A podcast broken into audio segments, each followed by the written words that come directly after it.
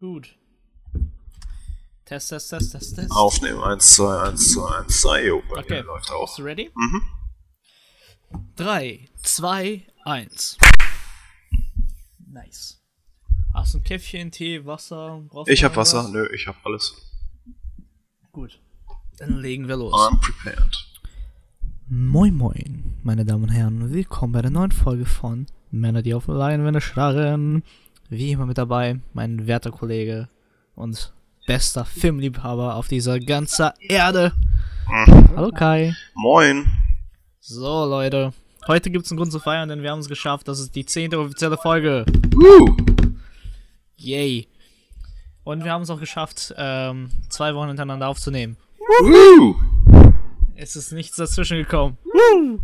So, nice. Ähm, ja, äh, was soll man sagen? ne? Wir haben jetzt eher tatsächlich einen kleinen Roleplay mehr wieder mal vorbereitet, wo wir uns ja ein bisschen abarbeiten. Ja, was halt immer ganz schön ist. Und äh, wir kommen dann gleich ein bisschen zur Folge. Erstmal, Kai, was gibt's denn so Neues bei dir? Du, hast du irgendwas Tolles zu erzählen? Boah. An und für sich nichts. Es war eine halbwegs ereignislose Woche, muss ich sagen. Aber es ist ja auch mal ganz schön. Dann stresst einen nichts. Dann kann man die Füße mal ein bisschen hochlegen. Kann man den einen oder anderen Film schauen. Äh, ich, ich, hätt- ich hätte gerne so eine Woche. Kann ich sie? Ja. ja. Nächste Woche bin ich wieder, wieder voll, voll im Arbeitsstress. Dann, dann, keine Ahnung, dann kannst du mal die Füße hochlegen. Das wäre, glaube ich, ganz gut. Ja, wird, wird nicht passieren, aber ne, we try, we try, we try. Mhm.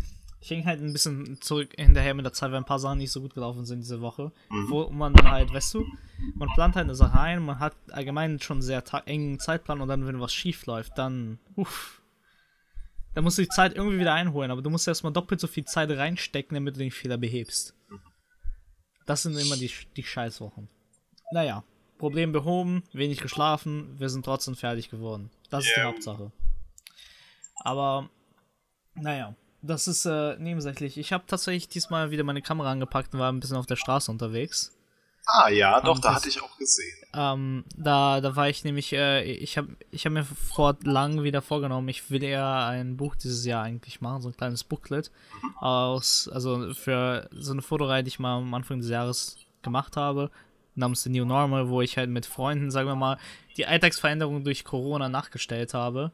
Nur jetzt haben wir halt die zweite Welle und dachte mir, ich sollte mal eigentlich, wenn ich auf, schon auf die Straße gehen muss, eine Kamera mitnehmen und das versuchen ein bisschen zu dokumentieren. Das habe ich ja diese Woche geschafft. Ich hatte nämlich die Möglichkeit, weil ich ausnahmsweise mal das Haus verlassen, verlassen musste und habe halt die Kamera mit, äh, mitgenommen. Und äh, da habe ich schon ein paar Bilder davon gepostet und werde jetzt versuchen, immer ein bisschen mal mehr zu dokumentieren, weil das, das, das tut gut. Ich zwinge mich in die frische Luft, kann mal meinen äh, Editingplatz verlassen und kann auch gleichzeitig ähm, kleines äh, Spaßprojekt von mir weitermachen, während ich halt so andere Projekte von mir so nebenher vorbereite. Das ist ganz cool. Perfekt, um den Kopf frei zu bekommen. Bisschen Ja, das Kreative wieder, wieder noch ein bisschen anders auszureizen. Vor allem mich mal wieder zu zwingen, mich zu trauen, einfach ein Foto von jemand zu machen auf der Straße. Es ist immer wieder selber, wenn ich so monatelang nicht Straßenfotografie ge- gemacht habe, kommen immer diese Fragen, Alter, störe ich den nicht? Ja, so- soll ich das wirklich machen? Soll ich wirklich die Kamera vor seiner Fresse halten? So nach dem Motto. Und, ähm, weißt du, in Berlin ist es wesentlich angenehmer als in Hamburg, weil in Hamburg hast du eine Kamera in der Hand, Leute gucken dich schon dumm an. Mhm. Also die judgen dich richtig. Und ich habe mich irgendwann nicht mehr wohlgefühlt, deswegen habe ich das aufgehört in Hamburg. Okay. Ähm, weil es einfach, ich kam da halt nicht mehr raus. Und das hatte ich halt aber auch nur in Hamburg. In Berlin war das immer so viel angenehmer. Aber trotzdem, jetzt, wo ich das lange nicht gemacht habe, muss ich erstmal mich Stück für Stück wieder raus, äh, raus aus dieser Komfortzone arbeiten. Und ähm, haben mal wieder nur schwarz-weiß fotografiert. Ach, das war schön. So back to the roots so. Ja. Aber, und und ich habe ein neues Objektiv ausprobiert. Das, das war auch der andere Grund. Ja, ja. Zufrieden? Oh, sehr. Das sind ja, also theoretisch dieselben Objektive, die ich davor hatte. Nur die sind halt rehoused für Szene. Also die, die haben halt so ein paar Sachen halt verändert. Der Typ, der sie hatte, hat sie halt so ein bisschen angepasst, damit du sie halt, sagen wir mal, besser riggen kannst für ein Kamerasetup. Und ich wollte das ein Objektiv unbedingt ausprobieren, weil ich habe eigentlich, ich glaube dasselbe, nur neuer oder älter, ich weiß es nicht. Also ich, das so, so genau kann ich das nicht zurückverfolgen. Aber das eine ist aus späten 60er und der eine aus Mitte 70er. Okay. Und ich glaube, der, den er jetzt äh, mir geschickt hat, müsste neuer sein, weil der einfach ein bisschen schärfer war. Und das wollte ich unbedingt ausprobieren, ob das wirklich so ist. War so. Ähm, aber das war halt so, so, so, ein kleines Ding, was ich so für mich halt rausfinden wollte. Einfach mit denen ausprobieren. Wie gut die sind. Und ja, sehr, sehr gut positiv überrascht. Also, mal wieder, äh, Leute, geht, wenn, wenn ihr spazieren geht, nehmt eine Kamera mit, das macht Spaß.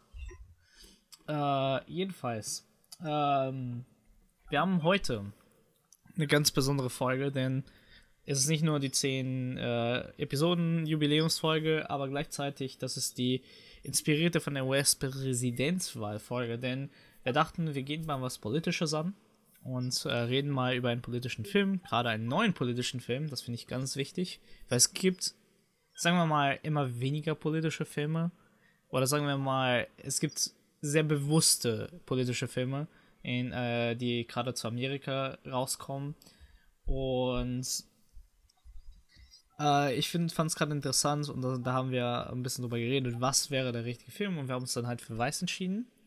Deswegen hier erstmal der Disclaimer. Wir sind keine Experten. Wir sind genau so informiert, wie ihr das theoretisch sein könnt, durch Wikipedia, durch Artikel im Internet und halt die amerikanischen Newspapers und Artikel, die halt eben über diese geleakten Dokumenten halt was veröffentlicht haben. Wir haben jetzt nicht extra eine Dick Cheney Biografie dafür gelesen. Wir bef äh, befassen uns halt hauptsächlich auf den Film und das, was er uns gibt. Und insofern wir das halt, sagen wir mal, durch ein bisschen Internetrecherche ein bisschen backuppen könnten, äh, aber gleichzeitig, weil unser Fokus halt sowieso erstmal prinzipiell auf die Erzählweise und der Film selber ist, ähm, haben wir nur das Notwendige, um das, sagen wir mal, zu verstehen oder zu überprüfen, was der Film uns sagt, ähm, überprüft, sodass wir halt ein besseres Verständnis für die Situation haben. Dazu, falls ihr euch äh, selber nicht damit auskennen solltet, wer Dick Cheney ist oder den Namen gerade zum ersten Mal hört, schadet es nicht, euch ein bisschen zu, zu informieren, weil gerade in den letzten 20 Jahren Weltpolitik, also Internationalpolitik, war er ein sehr großer Mitspieler im positiven sowie im negativen Sinn. hauptsächlich im negativen, muss man schon sagen. Genau, hauptsächlich im negativen Sinne. Ähm, aber es ist interessant, gerade wenn ihr jetzt den Film und wir über ihn erzählt, worüber wir gleich reden werden, damit einzusteigen und dann halt weiter zu informieren. Ich, ich, ich finde, glaube, das ist wirklich eine sehr, sehr gute Basis, weil ähm, gerade auch ein Grund, warum wir uns jetzt nicht äh, ausgiebig noch mit der Person Dick Cheney beschäftigt haben, ist, er hat eine unfassbar umfangreiche Biografie. Der Typ hat echt extrem viel gemacht. Und man könnte Stunden damit verbringen, äh, nur über seine, seine politische Laufbahn, aber auch über sein Privatleben so ein bisschen zu reden. Es ist nicht viel bekannt über sein Privatleben, weil er es halt so geschlossen gehalten hat. Aber letztendlich und ist der Film dann wirklich eine gute Grundlage, um halt die Eckpunkte oder die großen wichtigen Sachen zu hören und dann vielleicht, wenn man dann noch Interesse hat, darauf ein bisschen Recherche aufbauen zu müssen. Eben, vor allem weil der Film eine Zeitspanne von circa 50 Jahren hat. Das sollte man auch nicht vergessen. Also, ähm, deswegen der Disclaimer. Aber halt gerade, was man halt, was ich zumindest gemerkt habe, sei es in meiner kleinen Bubble auf Twitter, aber auch natürlich ähm, Freunde und Bekannte, ähm, ist es gerade in Deutschland sehr viel nicht bewusst, wie das vor allem das politische System in Amerika abläuft. Äh, und ich sage, ich glaube, gerade jetzt mit Trump sind die, sind viel, viel mehr Leute überhaupt erst in Kontakt gekommen, wie viele Auswirkungen das leider auf die Welt hat. Und ja, also wir, wir sind ja noch Leute, die halt 9-11 noch vorhin live miterleben konnten. Ob es gut oder schlecht war. Äh, das live zu erleben. So, ne, das war, das war halt prägend und da, da gehen wir auch nachher ein bisschen drüber ein, können wir auch gerne ein bisschen drüber reden. Ähm, aber dementsprechend wir, wir bleiben dabei, dass wir jetzt hier keine direkte politische Stellung einnehmen zu den Fakten oder sagen wir mal, dass es uns präsentiert wurde, sei es über den Film oder die Artikel, die im Internet äh, zu finden sind oder halt eben irgendwelche Bücher selber von Dick Cheney oder über Dick Cheney. Einfach aus dem Grund, wir sind in der Lage nicht qualifiziert genug. Da fehlt uns definitiv, sei es die Zeit oder die Expertise mit dem Thema. Aber wir finden, also ich persönlich finde es auch wichtig, ich glaube, du stimmst mir dazu, Kai. Mhm. Ähm, ihr solltet euch selber ein Bild machen, wie uns dieser Film auch die Chance dafür gibt. Weil, und das kann ich nämlich aus meiner kleinen Recherche schon mal sagen, die Fakten, die der Film auch als Fakten bezeichnet, sind Fakten, die du im Internet finden kannst. Ich habe mit einer kleinen Internetsuche in dem ersten Artikel gleich die Hälfte gefunden. Die haben ja auch, glaube ich, mit dem, äh, dem Film, gerade weil sie ja ein paar sehr, sehr spannungsgeladene Themen ansprechen aus seiner Karriere, glaube ich, auch alles mit, mit Anwälten gegengecheckt, wo sie jetzt genug Grundlage äh, faktenbasiert haben, um das so im Film unterzubringen und welche Sachen sie eventuell rauslassen sollten, weil sie dafür nachher vor Gericht wegen, weiß ich nicht, Rufmord oder was es dann ist, äh, ja, belangt du, werden zu können. Deswegen, also, die, die waren da vorsichtig und da müssen wir dann halt auch vorsichtig sein. Ja, also wirklich, deswegen Disclaimer, nimmt nicht unsere Aussagen als die Wahrheit, wir, wir wissen genauso viel, wie ihr wissen könntet. Aber gleichzeitig wissen wir auch definitiv nicht mehr als die Personen, die den Film gemacht haben. Nur am Rande. So. Da finde ich. Jetzt, wo wir darüber geredet haben. Können wir das direkt als Überleitung nutzen für den Disclaimer, mit dem der Film beginnt, weil das eigentlich ja schon der erste, der erste prägnante Schnitt ist, wo man den Stil des Films auch so ein bisschen kann. Also, ja. es beginnt ja sehr klassisch, äh, es ist gelber Text auf schwarzem Hintergrund, es ist kein Bild zu sehen oder sowas, sondern es sind nur Texteinblendungen. The following is a true story. Das hat man ja, das ist ja schon fast ein Standard. Aber dann kommt ein kleiner Absatz auch, ähm, womit sich der Film befassen wird. Und der letzte Satz vom Disclaimer ist einfach in Bezug darauf, wie das umgesetzt wurde vom Film. Ähm, But we did our fucking best. Also selbst der Film äh, will am Anfang direkt schon klarstellen, ähm, sie konnten nicht alles unterbringen, sie konnten nicht alles belegen und das, was sie aber im Film zeigen, haben sie nach, nach bestem Gewissen recherchiert, begründet und dann auch umgesetzt. Und er ist halt ziemlich genau. ehrlich. Und das finde ich schon, das ist eigentlich ein ziemlich, ziemlich schönes Ding, wenn man so auf so eine sympathische Art steigt. Weil man, man sowas, so ein Satz, der, der wirkt schon direkt beim, beim Zuschauer und, und bringt schon eine gewisse, gewisse Erwartungshaltung dann ins Spiel es ist schon sehr, sehr ungewohnt, weil Based on a True Story ist halt ein Satz, den du, ob wahr oder nicht wahr, so missbraucht wurde in Filmen. Gerade wer Horrorfilme schaut, wird verstehen, was ich damit meine. Es ist irgendwie fast immer da. Es ist fast immer gelogen. Aber es ist da. es gehört so ein bisschen dazu. Also in dem, in dem Sinne, natürlich, hier reden wir über tatsächliche Fakten. Ähm, äh, Kai, kurze Sache. Äh, kannst du mal kurz deine Lautstärke checken? Bei mir bist du gerade extrem leise gewesen. Jetzt? Besser? Ja, wesentlich. Ah, alles klar. Ähm, so. Ähm, du kennst den Regisseur, glaube ich, ein bisschen besser als ich. Aber willst du mal ein paar Wörter also, verlieren? Also, ja, genau. Ich glaube, jeder sollte ihn zum, vom Namen her oder zumindest einen seiner Filme namens The Big Short kennen. Also ich bin jetzt auch kein Superfachmann in dem Bereich, gerade weil seine frühen Werke jetzt auch nicht 100% meinen Geschmack getroffen haben. Ich habe sie zwar größtenteils gesehen, aber es ist auch meistens bei einem View dann geblieben. Ähm, den Herrn kennt man wahrscheinlich am besten äh, in der Zusammenarbeit mit Will Ferrell. Also so Early 2000 Comedy-Filme mit Will Ferrell hat er viele gemacht. Unter anderem die Anchorman-Reihe Talladega Nights, Step Brothers und den einzigen, den ich davon wirklich vollen Herzens empfehlen kann, äh, The Other Guys. Also den fand ich sehr, sehr gut. Äh, die anderen sind auch nicht scheiße, definitiv nicht. Ist halt nur nicht wirklich mein Humor gewesen. Also der hat bei mir nicht so viel Anklang gefunden. Das soll jetzt nicht äh, eine Kritik an, an ihm sein. Ich denke mal schon, dass er da so gute Filme mitgemacht hat, aber das ist auch schon eine sehr spezielle Sparte Comedy, glaube ich, auf Dauer. Ja, dann kam irgendwann so 2015 rum ja, definitiv kam in 2015 so ein bisschen der Cut im Stil. Also, ähm, er hat übrigens in dem Jahr, das kann man vielleicht noch als kleine Anekdote nebenher einschieben, er hat auch an Ant-Man mitgeschrieben, also er ist auch an MCU beteiligt gewesen. Zwar dann nur als Writer natürlich, nicht als Regisseur, aber in 2015 hat er zwei Filme rausgebracht. Und zwar erst Get Hard, der halt genauso in dieselbe Kerbe schlägt wie seine früheren Filme, so vom Humor her und aber auch The Big Short. Und The Big Short wird auch heute für unsere Folge relativ wichtig, weil das genau der Stil ist, in dem auch weiß gehalten wird. The Big Short ist ein Film, ähm, auch ein biografischer Film, der sich äh, mit Drama-Elementen und Comedy-Elementen halt auf die Finanzkrise von 2007 äh, mit damit befasst. Und halt, äh, dass da die, die äh, Housing-Bubble geplatzt ist und Leute unfassbar viel Geld verloren haben und einige Leute aber, glaube ich, auch ziemlich reich geworden sind. Irgendwie so. Ist ein bisschen her, seit ich ihn gesehen habe. Aber ähm, es ist auf jeden Fall, wenn man, wenn man sonst seine Filme bis zu dem Punkt gesehen hatte und jetzt diesen Film gesehen hat, dann war man ein wenig überrascht, würde ich behaupten. Weil, also ich kann mich noch erinnern, ich war mit meinem Bruder damals im Kino für den Film und ich hatte mir, glaube ich, Weiß?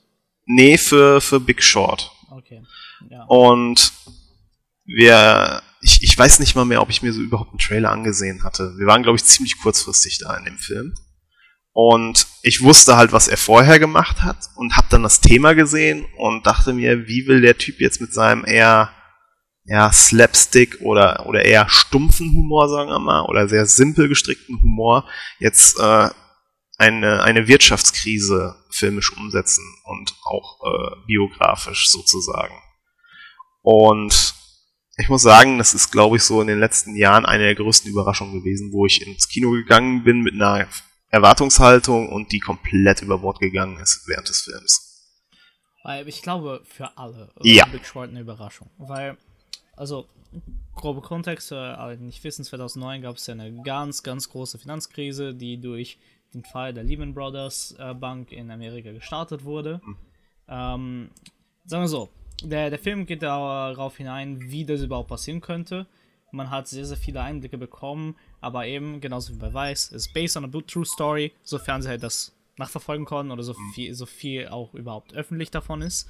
Und es gibt ja auch, wie halt äh, er Weiß angegangen ist, der hat sehr viel sich eingelesen, angefangen da zu schreiben und dann ist der Film entstanden. Nur wieder mit ähm, dem lieben Christian Bale in der Hauptrolle. Steve Carell ist auch wieder dabei. Wieder, wieder dabei. Diesmal haben wir aber auch äh, Ryan Gosling und Brad Pitt bei Big Short. Du hast halt allein schon sehr großen Cast. Du hast ein sehr politisches, sehr wichtiges und dramatisches Thema. Und wie geht er ran? Richtig. Mit einem idiotensicheren Humor. Oh ja. Das einfach jeder nachvollziehen kann oder verstehen kann, wie groß das ist, wie wichtig das ist.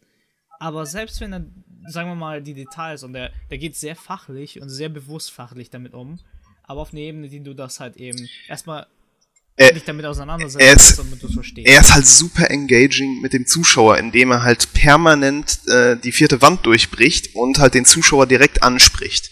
Und dann halt auch absolut keinen Hehl daraus macht, von wegen, ja, das Thema, nicht jeder wird wissen, was das ist oder so, und es ist auch eigentlich ziemlich langweilig, deswegen haben wir uns jetzt Margot Robbie geholt die in einer Badewanne sitzt und ein bisschen Shampoos trinkt und euch das einfach mal erklären soll. Und dann kommt Cut zu Margot Robbie in der Badewanne, die Shampoos säuft und einem äh, erklärt, was äh, dieser Aktienindex oder dieser äh, Wirtschaftsbegriff bedeutet und das dann auch in den Kontext des Filmes setzt.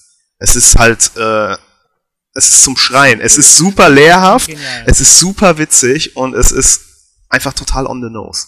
Und also das, man muss aber auch ähm, gerade im Vergleich sehen, es gab ja nicht viele Filme, die so einen Weg gegangen sind. Wolf of Wall Street war auch einer der ersten Filme, die so einen Ansatz hatten für so ein Thema. Aber er treibt es halt noch mal ein bisschen weiter in der Hinsicht. Genau, genau. Er ist nicht, nicht gerade subtil, sondern er ist direkt ins Gesicht, was das angeht. Weil halt gerade amerikanische Filme waren sehr vorsichtig immer, wie sie politische Themen ansprechen. Es gab welche, aber es gab schon einen Grund, warum gerade patriotische Filme mehr gepusht wurden oder mehr gemacht wurden, eine große Zeit lang, einfach weil A, Leute wollen das nicht sehen, Leute wollten einfach nicht mit der keinen Wahrheit, sagen wir mal, konfrontiert werden. Ähm, da gehen wir auch ein bisschen jetzt hier in den Film darauf ein, weil das Teils des Films und Teils der Politik von äh, Dick Cheney war, wie er mit Medien umgegangen ist und dementsprechend halt, sagen wir mal, diese ganze Propaganda natürlich die Gesellschaft beeinflusst hat. Gerade zum Bezug dieser Themen. Ähm, und deswegen ist es sehr interessant zu sehen, dass halt er, äh, er dann als Filmemacher dann versucht halt nicht nur diese, die Einfachheit des eigentlichen Themas eigentlich so runterzubrechen, dass du, dein äh, Dad, dein Bruder, deine Schwester, deine Tochter oder wen auch immer, ähm, das verstehen können oder zumindest ein bisschen lächeln können. Und er, er, nimmt, er nimmt halt genau die Sachen, die damals auch äh, hervorgehoben wurden bei dem Erfolg von Big Short, halt dieses, äh, die vierte Wand durchbrechen und diese, diese lockere Haltung von wegen, okay, wir gehen das Thema jetzt einfach mal an, äh, gepaart mit einer guten äh, Menge an Comedy. Und was halt auch extrem gut äh, für extrem gut befunden wurden, waren halt die Charakterdarsteller. Also der, der ganze Cast hat eine unfassbare Liebe zum Detail gezeigt, die Leute einigermaßen akkurat darzustellen. Was heißt einigermaßen? Also die haben das schon äh, auf die Spitze getrieben. Äh, optisch, ja richtig, optisch ist sowieso extrem krass gewesen. Aber halt auch, ähm, ja, wahrheitsgetreu und dann halt dann ein klein bisschen überspitzt, um halt den Comedy-Aspekt hochzuhalten. Ja, aber das ist eben das Interessante, ne? Also da, also wir, wir nehmen einfach, wir, wir bleiben mal bei äh, Christian Bale. Mhm. Ähm, auch wenn Steve Carell einen super Job gemacht hat bei beiden Filmen. Oh ja. Aber ich, ich bei Christian Bale ist halt, sagen wir mal, das krassere äh, Exempel. Und da erstmal äh, Chapeau, weil, ach du Scheiße, der Typ ist einfach so ein krasser Schauspieler. Mhm.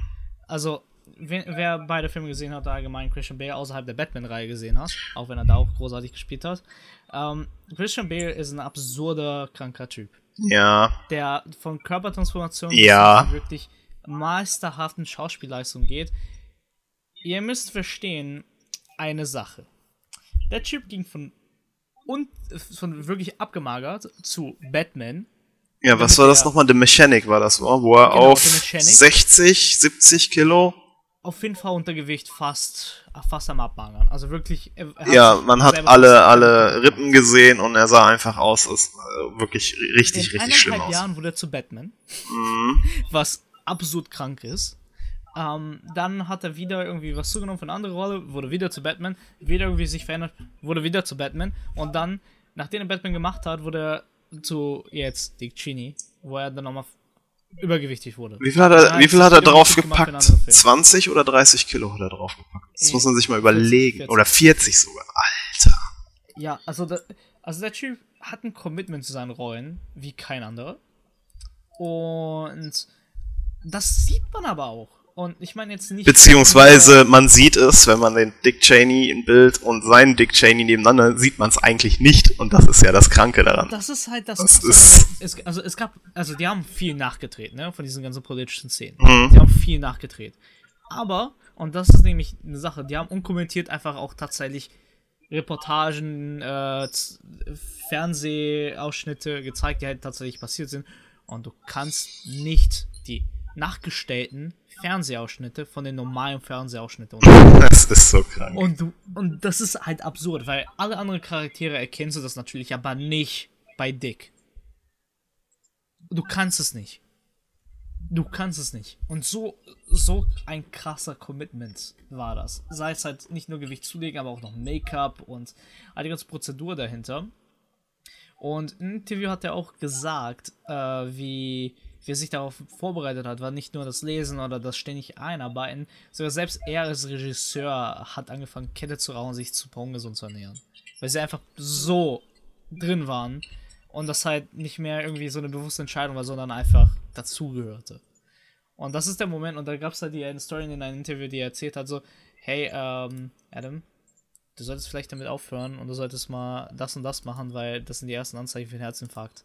Sagt dann dein Hauptdarsteller zu dir am Set, mhm. weil er sich mit der Materie sich so gut befassen musste, oh, dass er halt tatsächlich einen Kardiologen dazu gebracht hat, ihm alle Stufen von kleinsten Detail zu erzählen und zu erklären, wie der Sau sieht, vorzuzeigen.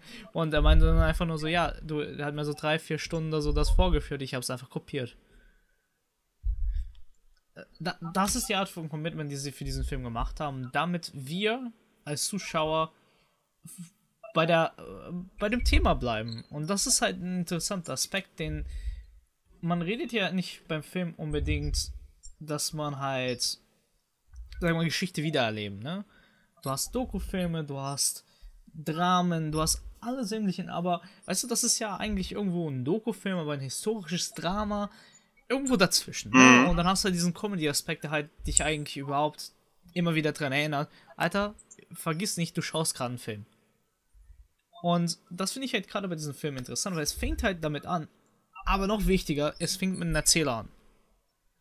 es fängt mit einem Erzähler, der halt das, der dich in diese Welt einführt und du bist wie, als würde jemand halt die Geschichte von, keine Ahnung, ein Märchen erzählen oder halt deine, deine Mutter würde dir eine gute Nachtgeschichte vorlesen. Ja, es ist so, so auf eine ganz lockere Art und Weise. Es ist so, äh, wie es dir bei einem Bier oder bei der Autofahrt nebenher mal kurz dir die, die, die Eckpunkte gibt und, und dir so einen Rundown gibt ins Thema. Pro 7 Märchenstunde fällt mir gerade dazu ein. genau, genau dieses Setting. So, jemand liest dir was vor, du wirst in diese Welt eingeführt und du verlierst dich einfach in dieser Welt. Mhm. Weil alles in dieser Welt erinnert dich einfach nur, ey, du bist gerade in dieser Welt, das ist zwar ein Film, das sollst du wissen, Mhm. du sollst es noch im Kopf haben, aber vergiss alles andere. Alles andere ist egal gerade. Und das finde find ich, kriegen sie so charmant hin, weil du hinterfragst auch nicht, warum dir gerade jemand was erzählt. Also du, du hinterfragst nicht, warum jemand dir was erzählt. Du hinterfragst nur, wer ist es eigentlich? Weil das ist klar und deutlich nicht der Dick, den du da siehst und hörst. Und das ist das erste interessante Ar- Argument, weil er setzt die Geschichte da an, am Anfang, und legt klar, es ist eine Coming-of-Age-Story von einem College-Dropout, der ähm, Anzeichen von Ab Abuse hat, sei es halt, also dass er abused wurde, aber gleichzeitig auch Abuse an Leute auslässt. Äh, und dann halt Frau sagt, hey, get your shit together oder ich verlasse dich. Mhm. Type of Story. Ich habe so ein bisschen meine Probleme damit, weil du, da ist so ein kleiner, das macht es so ein bisschen schön. Ich, ich wollte gerade sagen, das sieht, das Ganze. das sieht, das fühlt sich einfach so ein bisschen gebügelt an. Das ist so, wir, wir mussten kurz ansprechen, dass der Typ nicht perfekt ist. Und dann aber das große, große Commitment von wegen, ich will's, ich will's meiner Frau beweisen, dass ich doch drauf habe.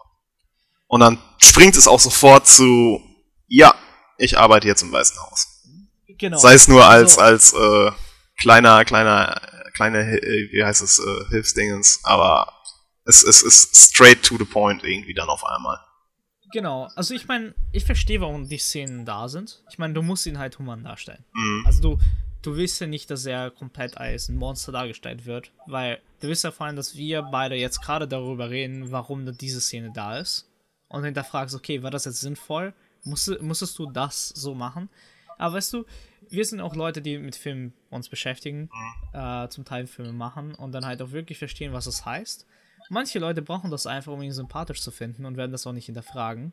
Und du musst es halt, du, du darfst ihn Ja. nicht unsympathisch finden. Ich, ich, denk, ich denke, ich denke, es ist auch hier so ein, so ein, so ein äh, Dinge von äh, Flash-Out halt, dass der Charakter noch ein bisschen mehr Basis gebraucht hat für den Beginn des Films, weil Ja, sonst nachher nicht genug Basis da ist, um einen Wandel äh, darzulegen. Also ich weiß nicht, es ist jetzt ein ganz kleines Vor Vorausgreifen, aber es wird ja zum Beispiel auch in der einen Szene sehr, sehr deutlich, wo er mit Rumsfeld spricht und ihn fragt, äh, what do we believe in? ja. Und äh, man, man erkennt halt, dass äh, mit dem mit dem Intro oder mit mit der Jugend von Cheney bis halt zu dem Punkt, wo er seiner Frau versprechen muss, dass sich was ändert, halt auch so ein wenig äh, so ein bisschen Cheney unleashed bekommen. Also er ist Alkoholiker, er hat die ganzen anderen Probleme, er fährt Auto so, so es ist nicht sehr viel Kontrolle da. So es ist so ein ein es ist keine gerade Linie in seinem Leben, sondern es ist ein torkelnder Zickzackkurs der zwar in eine grobe Richtung geht und aber das genau das Ziel ist nicht wirklich klar Ja. und man merkt dann wie im Laufe des Films immer klarer gemacht wird wie mehr dieser Typ dann auf seine Spur kommt und wie er dann später theoretisch auch mit Scheuklappen einfach alles durch alles durchfährt was sich ihm in den Weg stellt also der Typ ist genau das Gegenteil von dem was als an, am Anfang dargestellt wird am Ende Ja, eben. Also, da, das ist ein interessanter Anfang, weil der Erzähler fängt sehr früh auch damit an. Dick Cheney was very good one two things. Shutting up, not saying anything, and just doing what he was told to do. Mhm. Wortwörtlich. Das war, war also der, der erste Satz war ein bisschen anders, aber wortwörtlich. Es wird klar gemacht, er ist jemand, der nicht hinterfragt Mhm. und macht einfach das, was er ausführen soll.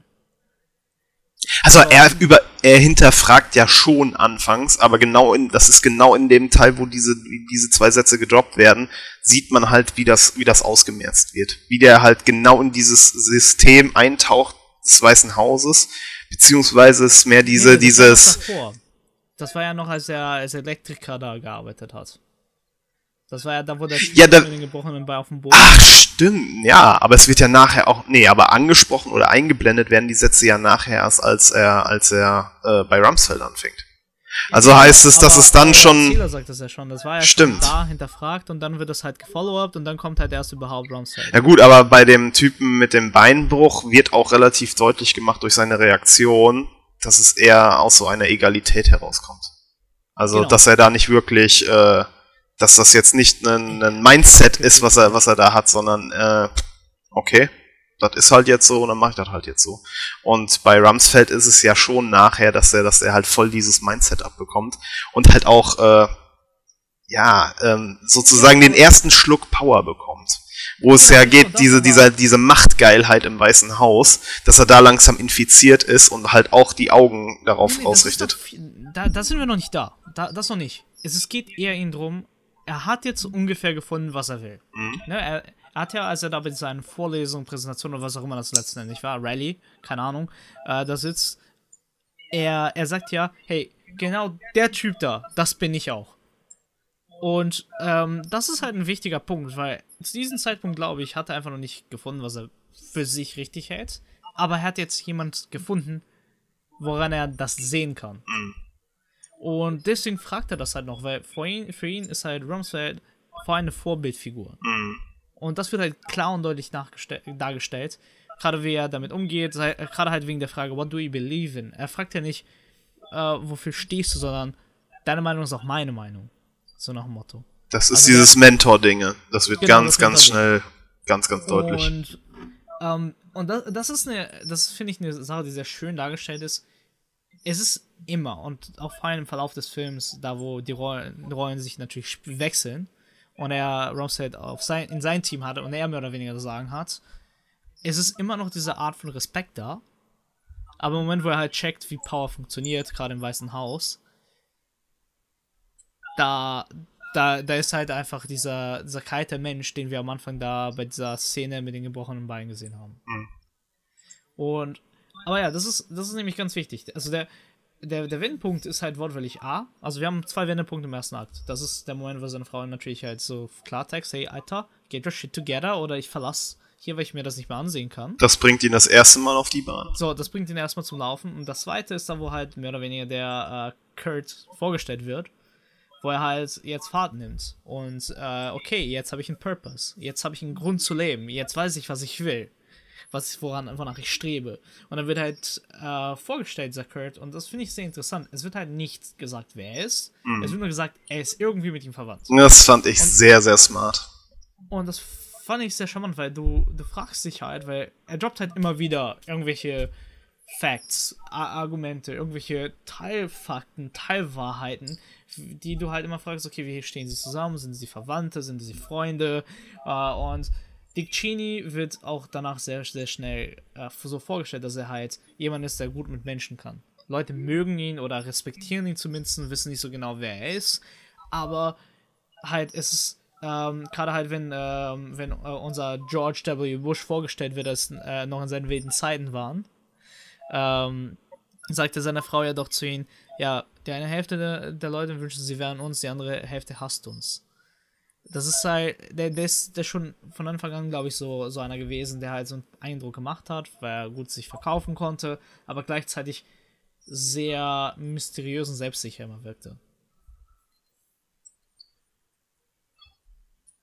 muss auch einfach sagen, also Kurt generell sehr gut gelöst. Das ist dann auch wieder der, der Schnittpunkt mit, mit äh, The Big Short. Das ist ja dann der, also erst hört man ihn nur, was ja als Erzähler jetzt nicht gerade, äh, ist ja jetzt nichts was, was man selten hat in Filmen. Aber gerade, dass man dann ihn wirklich auch zu Gesicht bekommt und sein Privatleben, obwohl es eigentlich keine Relevanz zu dem Zeitpunkt für den Film hat, gezeigt bekommt und halt, dass es, dass es sich dann wieder auch so direkt an, an, an, den, an den Zuschauer richtet. Halt, Ja. dass er dann zwischendurch, äh, er wird mit Frau und Kind gezeigt und äh, ist mit dem Kind am Spielen und gibt es dann äh, seiner Frau mit der Begründung, er muss gerade dem Zuschauer noch ein paar Sachen aus dem Film erklären. Dieses, dieses super meta-mäßige vierte Wand brechen. Und ich meine, es wird halt super gut dargestellt, wie er sich da halt mit den Äh, also der Film, Film nimmt erst ein bisschen später wirklich richtig Fahrt auf. Also ich meine, ähm, es geht ja mehr oder weniger. Der erste Tag geht ja dazu Ende, wo er halt mit Rumsfeld da sein Office im Weißen Haus bekommt. Mhm. So, ne, also da, das ist ja klar der Call to Action, so im Sinne, wir haben jetzt einen Purpose, wir gehen jetzt mal unsere Reise nach. Also das ist, also wie gesagt, der Film ist an sich sehr klassisch auf, aufgebaut. Mhm. Ähm, nur halt, du hast halt immer diese, diese Frage, was ist halt Realität und Interpretation. Und das ist halt immer, sei es surreal oder realistisch dargestellt. Weil, also ich finde, der, der, der, Film spielt mit zwei Sachen sehr gut. Also A, der Surrealismus und B, äh, Bilddarstellung. Weil am Anfang, gerade am Anfang, hast du halt sehr krass diesen Sech also die, sie haben sehr krass, dass du wirklich die Zeiten auch im Bild, in der Bildsprache siehst, dass du halt wirklich am Anfang, ich glaube, die haben tatsächlich ein paar Szenen mit Film gedreht. Aber falls nicht, das wurde so verarbeitet, dass es wie Film wirkt und sich verspielt. Und der Film altert mit in dem Sinne. Es wird halt äh, der Film-Look, also der Look des Films verändert sich auch mit den Zeiten, dass du halt unterscheiden kannst, A, welcher Zeitraum du bist, sehr unbewusst. Wird auch gerade jüngeren Zuschauern wahrscheinlich ein bisschen weniger auffallen als zum Beispiel uns. Weil ähm, inzwischen, sagen wir mal, das ist gerade eh der Trend in der Popkultur, Film zu machen, also Film zu nutzen. Aber gerade halt diese, dieser, dieser Sprung, dieser sehr, sehr charmante, dezente Sprung immer, ähm, wurde immer sehr klein und sehr, sehr minimalistisch dargestellt. Und es wurde halt eben diese realen, sagen wir mal, diese Biopic-Szenen immer im Kontrast zu diesen surrealen Antworten gegeben, weil ähm, da gibt's halt, da, es gibt eine bestimmte Szene, die ich nachher gerne drüber reden will, aber es, ähm, die, diese surrealen Szenen mit dem Kurt, mhm. weil die sind ja sehr bewusst überspitzt. Ja. Sehr bewusst überspitzt. Das halt, am Anfang denke ich, es ist eine normale Szene, aber es endet immer irgendwie komisch. Mhm. Also es endet immer irgendwie komisch. Ähm, ich meine, ich werde jetzt, ich, ich will jetzt noch nicht zu weit, weit hinaus vorausschauen, aber äh, es gibt ja diese eine Szene, wo, wo halt er den Herzimplantat von ihm bekommt. Mhm. Wo er halt wirklich umgefahren wird. Halt Einfach mitten im Satz auch. Also genau, wirklich genau, so als, als, als Schocker. Aber das halt als Follow-up zu, oh, ich habe jetzt das Militär im Griff. Ich habe jetzt Motiv, Irak anzugreifen. So, da, da, da, das lassen wir mal so sitzen. Einfach weil das ist ein Kommentar für sich, was ich super cool finde, aber darauf, darauf gehen wir halt später hinein. Aber das ist das Beispiel, Surrealism mit Surrealism. Und das halt immer im direkten Kontrast.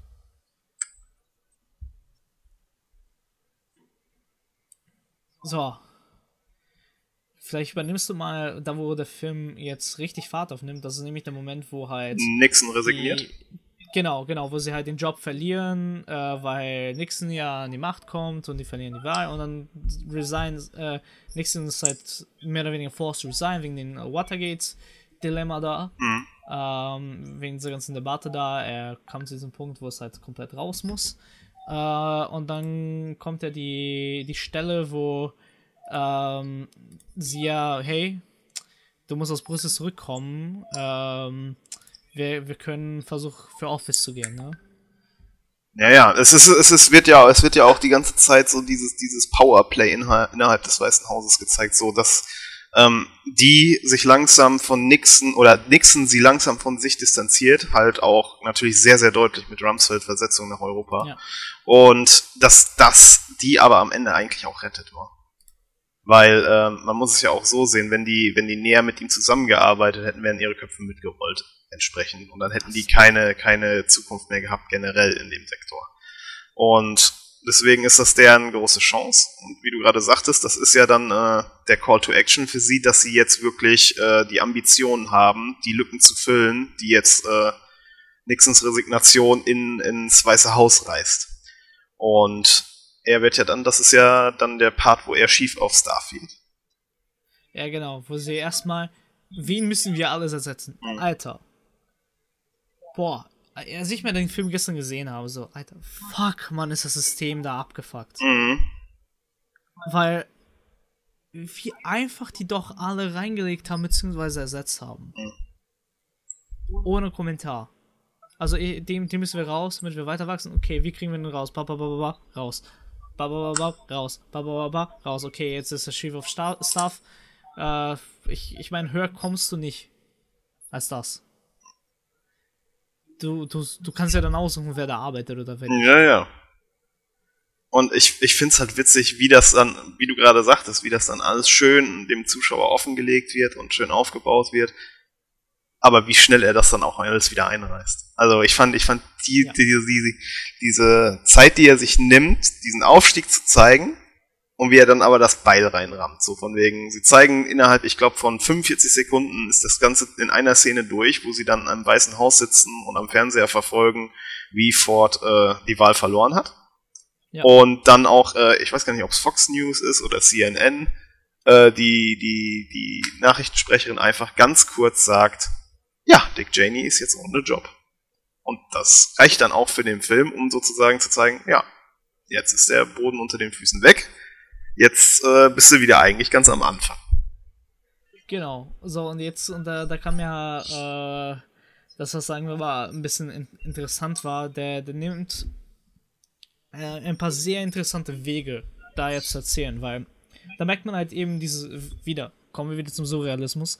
Ähm, der Adam hat ein sehr gutes Gespür, märchenhaft zu erzählen. Mhm. Also, einfach aus dem Grund, wir haben jetzt hier so eine Spaltung. Also, der, der hat jetzt seinen Job verloren äh, und hat so weit geschafft, wie er es kann. Er kann jetzt halt entscheiden, okay, spiele ich jetzt erstmal safe, gut, was er theoretisch macht äh, verdient erstmal hier und da Geld und äh, so, ne, wie behalte ich mich in der Politik? Und da, und da geht halt ganz klar den Weg, I'm running for Congress. Weil das ist ja, wir mal so, du willst relevant bleiben, du, du, du willst ja irgendwo noch Public Service machen, du willst halt noch politisch unterwegs sein und in Amerika, du wirst dann halt, sei es halt für deinen Staat oder irgendwie repräsentieren. Und du wirst halt für deine Partei irgendwie einen Sitz im Parlament oder was auch immer haben. Und das geht halt in, am besten, du machst das mal einen Run für Congress und dann kannst du dich dann, sagen wir mal, dich wieder so hocharbeiten. So, ganz, ganz, ganz grob. Es ist viel komplexer als da, es ist super, ultra überkompliziert, das System. Aber das ist, sagen wir mal, sein Weg wieder zurück. Mhm. So, deswegen macht er das ja auch. Deswegen macht er aber. ähm, das ist ja auch der Moment, wo wir zwei Sachen rausfinden. A, er ist nicht gut vom Publikum. das ist so eine geile Szene. Das ist einfach komplettes Debakel. Er bombt komplett und stottert sich da einen ab. Oh Mann. Ja, ich finde es halt sehr charmant, wie er halt eine Stand-up-Comedy-Szene mehr oder weniger draus macht. No, oh, ja, also bewusst macht er eine draus, aber unfreiwillig aus Perspektive von Dick Cheney natürlich. So, und deswegen war das halt sehr schön gelöst.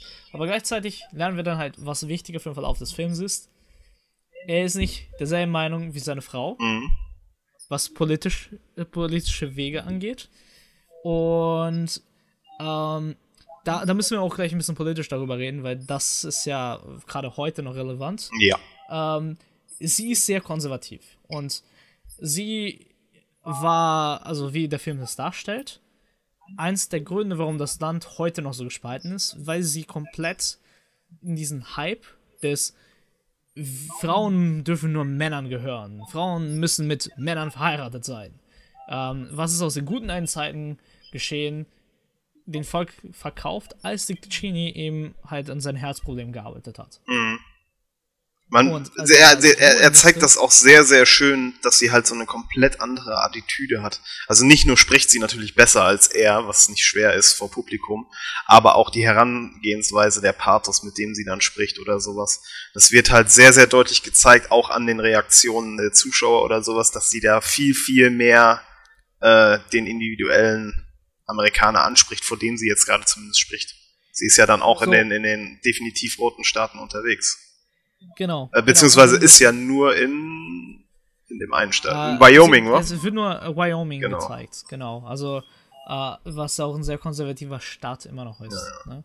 Ähm, und das Interessante dabei an der Szene ist, dass sie halt anfängt, das zu sagen und dann der, der Consultant da sofort sagt, was machst du da? Sofort aufhören. Mhm. Und sie macht einfach weiter. Und dann merkt sie, okay, einer ist angesprungen und haut dann einen Satz nach dem anderen raus, wo du einfach denkst, so, alter Schwede. Ich finde gerade, dass in dem äh, Teil des Films das äh, auf mehreren Ebenen sehr, sehr schön dargestellt, dass da diese Verrohung stattfindet. Naja, was, okay, Verrohung ist vielleicht sogar noch ein bisschen zu weit gegriffen, aber dass zumindest ein, ein anderer Ton auf einmal angeschlagen wird und dass, dass die politische Meinungsmache in eine andere Richtung geht. Weil zum etwa gleichen Zeitpunkt davor und danach wird ja auch immer wieder ähm, die Fairness-Doktrin angesprochen. Was ich sehr, sehr ja. interessant war. Also es war kurzer, kurzer, Erklär, äh, kurze Erklärung für den Zuhörer. Es war bis zu dem Zeitpunkt, was ist das denn jetzt? Mitte der 80er? Ja, nee, wir sind noch, äh, noch Mitte 70er, glaube ich. Okay, ja, auf jeden Fall. Also eher, eher 70, 80 als 80, 90. Ja, auf jeden Fall zu dem Zeitpunkt war es noch vom, vom FCC gesetzlich geregelt, dass ähm, Fernsehstationen und Radiostationen beide Seiten beleuchten müssen, wenn es um politische äh, Berichterstattung geht. Also das ist dann die Fairness-Doktrin gewesen. Und er, also, also Cheney, gehört zu den Vorreitern, die dafür gesorgt haben, dass die gekippt wird. Und es wird halt besonders witzig ähm, in der Hinsicht, und das machen sie übrigens öfter im Film, da kann ich auch gleich noch was zu sagen, ähm, sie zeigten schon zu irgendeinem Zeitpunkt relativ früh, weil er immer mal wieder im Weißen Haus rumgesprungen ist, den ursprünglichen Begründer von Fox News. Und in dem Moment, wo sozusagen diese Fairness-Doktrin dann über Bord geht, wird dann auch äh, Fox News äh, konservativ. Äh, das war damals, glaube ich, sogar nur eine Radiostation ganz am Anfang. Ja. Ja, und ja, wie du sagtest, komplett konservativ und komplett einseitig, nur republikanische Meinungsmache, sozusagen ein Propagandaapparat geschaffen, der ja heute äh, Immer noch. Im, und größer denn je da ist. Also ich glaube, keiner, keiner wird, wird da irgendwie nochmal nachschauen müssen, was Fox News ist und wofür die stehen. Das ist, ja, halt, ist halt immer noch ein Problem, weil heute haben, hat sich ja das Ganze wieder geändert. Und die werden ja zu Recht kritisiert, dass sie halt nicht Bericht erstatten, sondern halt klar und deutlich Propaganda machen. Mhm. Also sie schämen sich auch nicht dafür. Ja, definitiv. Also gerade halt für Trump haben sie sehr viel Propaganda gemacht. Was interessant war halt natürlich jetzt bei der Präsidentswahl, wo sie auch selber dann äh, irgendwann den Schlussstrich gezogen haben. Wenn selbst die ähm, dich aufgeben, war, dann schon, weißt du, es ist over. Sehr amüsant. Ja. Und deswegen, es ist halt so, man merkt, das ist der Teil des Films, wo man sehr deutlich gezeigt bekommt, dass jetzt ein anderer Ton herrscht und dass halt sich auch die Regeln des Spiels geändert haben. Du, genau, also die, die Zeiten ändern die sich. Die Art, ja. wie, wie ähm, nicht nur die Politik generell betrieben wird, sondern vor allem wie der Wahlkampf betrieben wird, ist jetzt ein komplett anderer. Es wird komplett andere Taktik gefahren.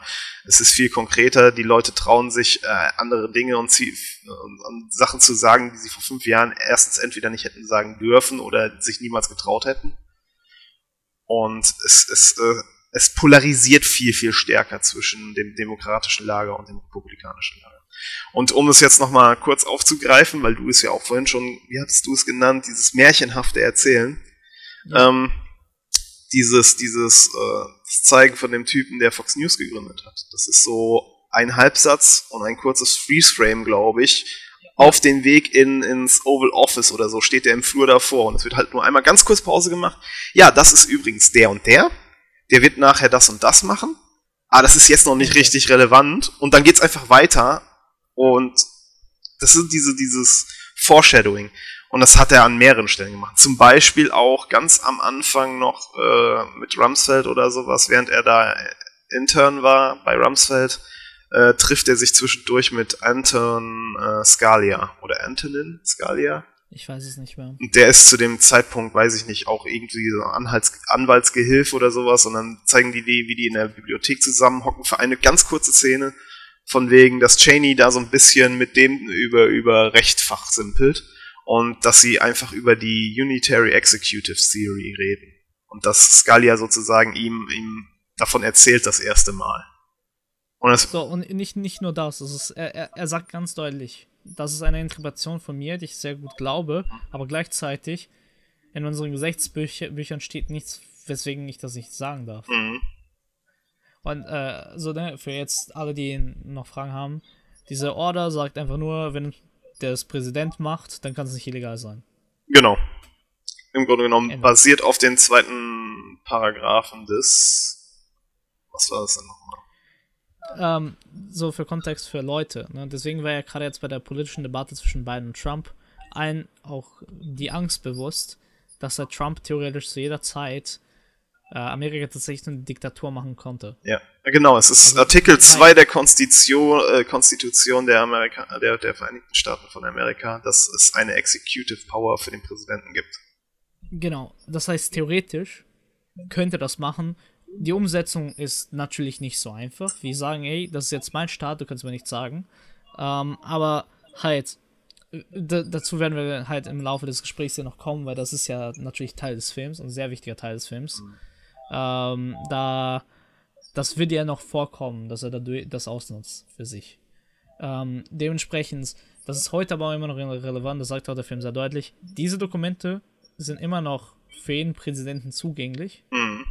Und die können absurd. auch genutzt werden. Das macht das halt keiner. Das, das ist halt, das ist das große Fragezeichen, wenn der Film endet. Nur, nur, nur mal jetzt mal, wie wichtig das halt schon am Anfang gemacht wird. Aber gehen wir, machen wir, gehen wir noch mal ein bisschen Stück für Stück, weil ich finde gerade jetzt kommt so eine der schönsten Szenen für mich in dem Film. Ähm, die Tochter. Oh ja. Starke Szene. Also wirklich sehr schön dargestellt. Alison Pill, also, überragend. Ähm, und einfach. Sie, sie gehen erstmal dahin, weil sie einen Unfall hatte. Und sie verstehen nicht, hey, warum bist du überhaupt da gerannt aus der Uni? So komplett kontextlos rennt sie da aus der Vorlesung, baut einen Unfall, ist im Krankenhaus, die checken nach und da kommen sie, das ist passiert und sie outet sich endlich da. Und da weißt du wieder, okay, wir haben die konservative Mutter und der etwas progressivere Vater. So im Sinne, nicht, dass er jetzt komplett progressiv ist, aber er hat da im Moment Familie first. Mhm. Und das ist nämlich der interessante Aspekt, weil da ist der Moment, wo, was macht der Adam? Richtig. Wir machen jetzt einmal eine kurze Märchenfortsetzung. Er, will, äh, er, er bleibt jetzt bei einen Ölfirma, wird reich, die kaufen sich ein schönes Haus, leben alle fröhlich, bla bla bla bla bla bla. Ende. Kommen, kommen die Credits. Ja, ich weiß gar nicht. Äh, sehr, sehr, sehr, gut, sehr gut getimt übrigens. Wir sind jetzt bei 51 Minuten in unserer Aufnahme und es waren, glaube ich, auch 51 Minuten im Film, als dann auf einmal Credits ja. kamen. Ja, genau, genau. Es war wirklich zum Ende halt des zweiten Aktes, wo jetzt ne, der dritte Akt anfangen würde. Sagen wir, wir sind jetzt im letzten Teil vom zweiten Akt. Und der kommt ja mit dem Fall. Ne? Der, der, der hat ja alles verloren. Er ist jetzt gerade dabei, sich was aufzubauen, läuft nicht so richtig, geht nicht die Richtung, die er geht. Und so, und dann schafft es die Frau ja noch, äh, seine Frau ja noch umzudrehen. Und dann kommt das mit der Tochter. Und das ist ja der Moment, wo sie sich ja spalten. Wieder. Wo er ganz dran sticht, zieht, so, hey, ich, ich stehe dafür nicht, weil meine Tochter so ist. Und ich kann ihr das nicht antun. Ich kann das einfach nicht. Der Frau ist es egal. So, hey, du musst das machen, weil sonst verlieren wir die Wahlen. Ähm, was übrigens auch ein Foreshadowing ist. Leider Gottes. Ähm, und deswegen bricht er ab, zieht er da raus. Und dann kommt halt der Anruf. Und das ist nämlich das Wichtige, weil halt der, der Anruf war ja, war an sich random. Also der fühlte sich nicht wie geplant, wie auch wahrscheinlich auch nicht war. Also ich bezweifle, dass er geplant hat, dass gerade vorhin George W. Bush, was wir bis jetzt wissen, ist nur ein Alkoholiker, kokainsüchtiger Partytyp, was er halt zu der Zeit anscheinend war. Da, dazu dazu gibt es sehr viele Berichte, weswegen auch sehr viele Leute auch allein schon deswegen nicht wollten, dass er Präsident wurde. Also vor und nach seiner Zeit. Also das ist immer noch ein großes Argument, warum Leute ihn sowieso nicht da haben wollten. Ähm, so wird aber auch im Film dargestellt. Das halt wirklich, ja, yeah, just wanna make, make a point. So. Ich will nur einen Punkt beweisen. Und deswegen ruft er halt eben ähm, den erfahrenen Dick Cheney an. Weil der hat ja alles gemacht im Weißen Haus, was du halt machen kannst, außer halt Vizepräsident und Präsident zu sein. Es ist also wirklich auf einigen Ebenen absolut genial, was dann passiert. Also auch die Erwartungshaltung, jedes Mal, wenn der Name Bush fällt. Es wird generell auch immer aus der Perspektive gesprochen und dargestellt, dass es um H.W. Bush geht, also um den Vater. Ja. Dann, ja. wenn noch ein anderer Bush ins Spiel kommt, wird immer von Jeb Bush gesprochen. Und dann wird halt ja. irgendwann Anfang auf der Party, wie du sagtest, halt gezeigt, der Kokain und, und Alkoholiker, äh, Sohn George W. ist halt auch noch da, aber der ist das schwarze Schaf und niemand nimmt ihn ernst. Und es ist dann ausgerechnet er, der anruft. Und die Darstellung ist, würde ich, also ohne Zweifel ist es auf jeden Fall die überspitzte, die am meisten überspitzte Darstellung in dem Film, aber auch gleichzeitig eine der besten fast. Also, ja, 100 Pro. 100 äh, Pro. Sam Rockwell ist, ist, ist, ist so witzig. Auch wo sie sich dann das erste Mal treffen und er da die Wings am Essen ist. Es ist einfach so. Ja, das ist ja nicht das erste Mal. Ja, aber das ist das erste, das erste richtige Treffen von Cheney und Bush, wo nee, sie nee, denn nee, die Dinge. Der wurde ja schon mal ins äh, Weiße Haus von ihm eingeladen. Das war das erste. Ja, nee, aber das ist das erste Treffen, wo es um ihre gemeinsame Zukunft geht. Ach so. Von ach so, Angesicht ja, zu Angesicht. Aber oh. ey, warte, warte, warte, warte. Sprich, sprich noch nicht darüber. Mhm. Weil es gibt davor halt, meiner Meinung nach, wieder ein, eine wunderschöne Szene. Mhm. Wo er doch zu diesem ersten Meeting geht. Mhm und er weiß noch nicht, was er davon halten soll. Mhm. Aber gleichzeitig, im Moment, wo er sitzt, siehst du halt, okay, da ist was für mich. Ich kann ihn ausnutzen. Du merkst ja sofort, also er, er sieht halt einfach nur ein Mittel zum Zweck zwischen ihn und der Welt, sagen wir mal. Ja. In George W. Bush. Weswegen er ihn nicht zusagt, aber auch nicht absagt. Er ist, halt, er ist, er ist halt ein, ein Puppenspieler. Und es wird in der Szene deutlich, Wobei, wobei ich sagen muss. Ähm, wurde es da, warte, warte, bevor du da, da reingehst, wurde davor oder danach das Zitat mit dem, ähm, mit dem Zuschauen und Planen und dann Attacke, wenn alle schlafen? War das davor oder danach? Ich glaube, das war davor. Aber was ich noch kurz ansprechen wollte, wo das halt nochmal ganz explizit dargestellt wurde oder erklärt wurde, wie der Typ tickt, ähm, das war noch bei der Ford Administration, als er, ähm, als der Erzähler ihm also uns erklärt, dass ähm, er ein, ein, ein Fable dafür hatte, Dinge, so absurd sie auch waren, so darzustellen und darzulegen, dass der Gegenüber am Tisch direkt davon überzeugt ist. Erinnerst du dich an die Szene? Da sitzen die im Oval Office, äh, ich glaube der CIA-Berater oder was, oder Chef ist da, äh, Ford als Präsident ist da und Dick Cheney sitzt mit am Tisch und dann überspitzen sie das in der Hinsicht, dass sie halt wirklich ein absurdes Thema wählen, was absolut keine Basis auf, auf Wahrheit hat natürlich, nur um zu zeigen, wie Cheney das dann darlegen würde und wie Ford einfach, ohne es zu hinterfragen, zustimmen würde. Erinnerst du dich? Ja. Das ist dann einfach. Ja, das mit dem, äh, wir sollen uns alle ausziehen und dann hier nach dem Weißen Ja, genau, so, so Mini-Perücken auf unsere Schwänze packen und dann im Garten des Weißen Hauses spazieren gehen und Ford sagt, klingt ja, gut, lass das, das machen. Das ist witzig, lass mal machen. das ist und aber so trocken Kommentare ja. so. Äh, sure. Und das Witzige ist halt, ähm, als er das erzählt in der Szene, das ist dann schon dieses verschmitzte Grinsen und vor allem dieses weit zurücklehnen im Stuhl und äh, die, die Hände ineinander schlagen. Und immer, wenn man das dann darauf folgend sieht in dem Film, dann weißt du, das ist jetzt ein, ein wichtiger Punkt, den er seinem Gegenüber verkaufen will. Und das sieht man dann halt genauso auch in der George W-Szene. Und der wird definitiv hart verkauft. Denn die Stelle, wo ich hinaus will, ist ja. Alles klar. Mhm. Ihr geht ja zu diesem Gespräch hin. Mhm. Und kommt dann wieder nach Hause. Und seine Frau kommt dann zu ihnen dann ins Badezimmer und fragt: Willst du mir eigentlich erzählen, wie es war, oder willst du mich weiter anschweigen? super starke Szene, weil in dem Moment, boom, Freeze, Erzähler.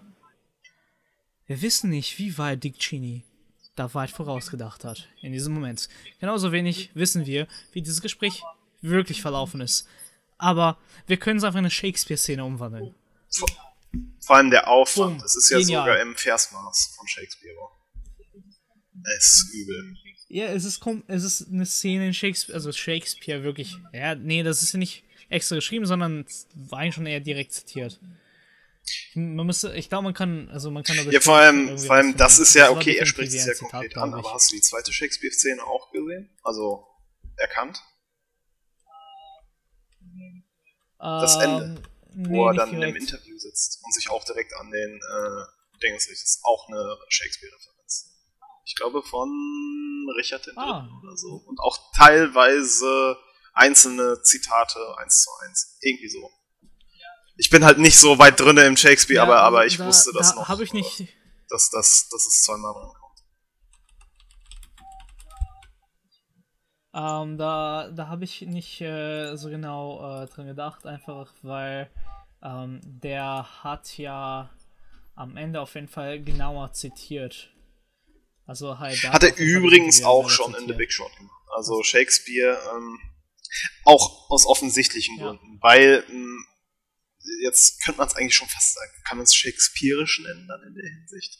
Weil auch die Shakespeare-Stücke sich ja öfter mal ans Publikum gewendet haben, also auch die vierte Wand durchbrochen haben und auch natürlich auch viel Political Commentary, äh, Commentary waren. Deswegen. Ja, aber auch Also ich würde jetzt nicht so weit gehen und Adam McKay als den äh, New Age äh, Shakespeare bezeichnen, aber man erkennt schon die Parallelen, man erkennt die Parallelen oder woher die Inspiration kommt. Das ist schon ziemlich gut. Gib ihm noch ein paar Filme Äh, Jahre, dann Ich vielleicht. glaube, jetzt ist der beste Zeitpunkt dafür. Ähm, ich hatte es dir, glaube ich, nicht mehr vorab geschickt.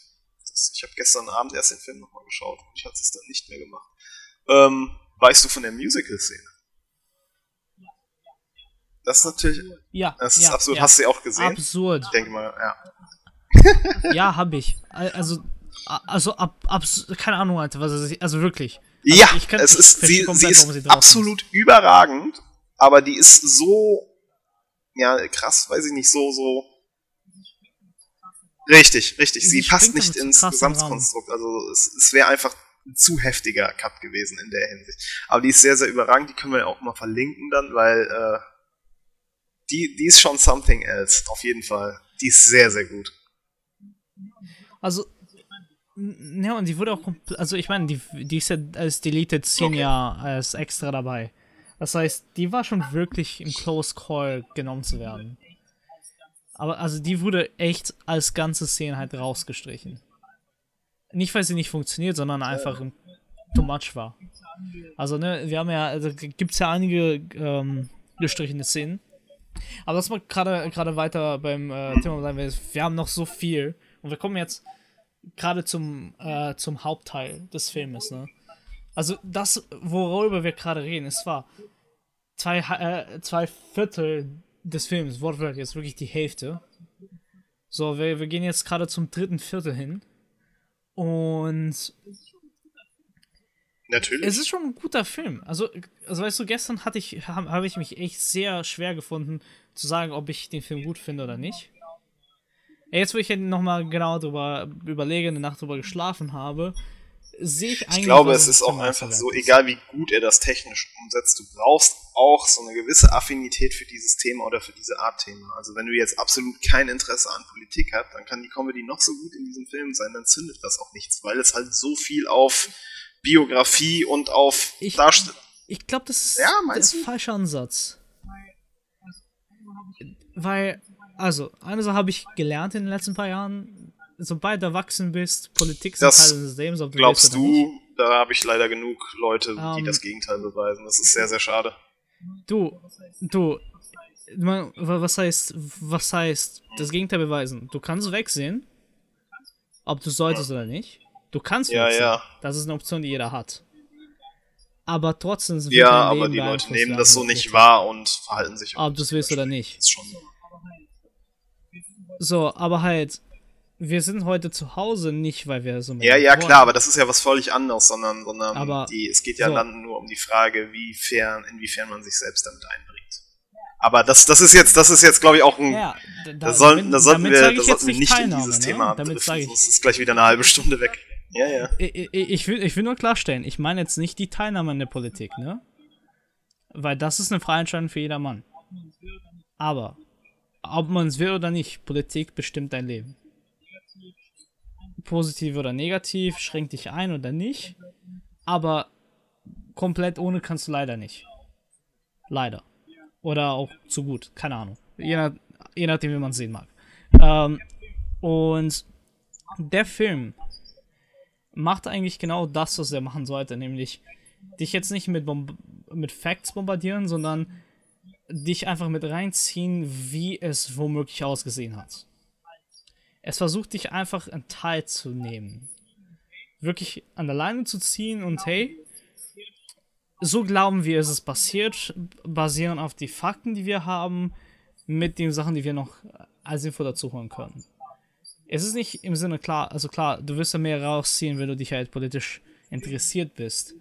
Aber den Film willst du, wirst du genießen können, wirst du verstehen können und er wird dich vor allem, auch wenn du absolut nichts mit Politik am Hut hast,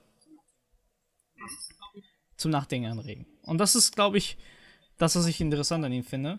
Er, er schafft es auf eine absurde Art und Weise, trotzdem mit sehr we wenig Infos über diesen Typen, dir genug zu erzählen, genug vom System immer gleichzeitig zu erzählen, dass du immer verstehst, was gerade abgeht. Und das ist gerade uns, da, da, können wir jetzt, wo wir uns natürlich ein bisschen genauer damit informiert haben, beschäftigt haben, auch definitiv sagen, wie schwer das ist, gerade beim amerikanischen politischen System. Weil ich habe allein wegen der Präsidentswahl wieder so viel reingelesen und so, alter Fuck. Und ich dachte, ich hatte das Ding schon beim letzten Mal verstanden. Und dann sehe oh fuck, das ist ja noch viel dümmer kompliziert, als ich es gedacht habe. Und ähm, das finde ich halt interessant, weil der Film wieder gerade, und das ist nämlich auch so die Frage, die auch sich, glaube ich, Dick Cheney irgendwann mal gestellt hat, ähm, mhm. wie viel Power hat das Weiße Haus eigentlich? Und der Film fragt sich ja dieselbe Frage. Also er geht ja mit, sagen wir so, wir gehen, wir erleben diese, diese Suche nach dieser Antwort auf diese Frage mhm. mit Dick Cheney. Und das finde ich halt interessant bei diesem Film. Weil du, du siehst einen Menschen, der neugierig ist. Er hat ein bisschen Gespür dafür bekommen, was er alles machen kann.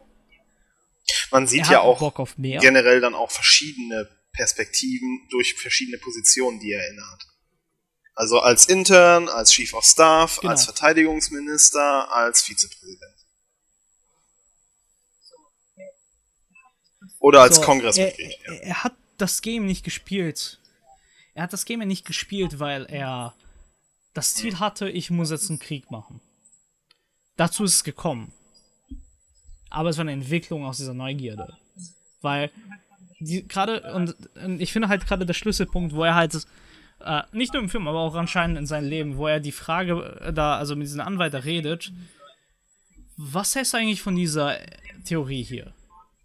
Und der sich jetzt selber die Frage stellt.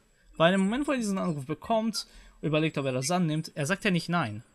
Er denkt ja wieder zurück was macht eigentlich der Vizepräsident? Und dann das erste, was wir im Anschluss nach diesem Shakespeare-Gespräch sehen, ist, wie er fünf Leute um sich herum hat und alle untersuchen, was macht ein Vizepräsident, was, wer, wer könnte denn äh, eigentlich ein guter Vizepräsident sein.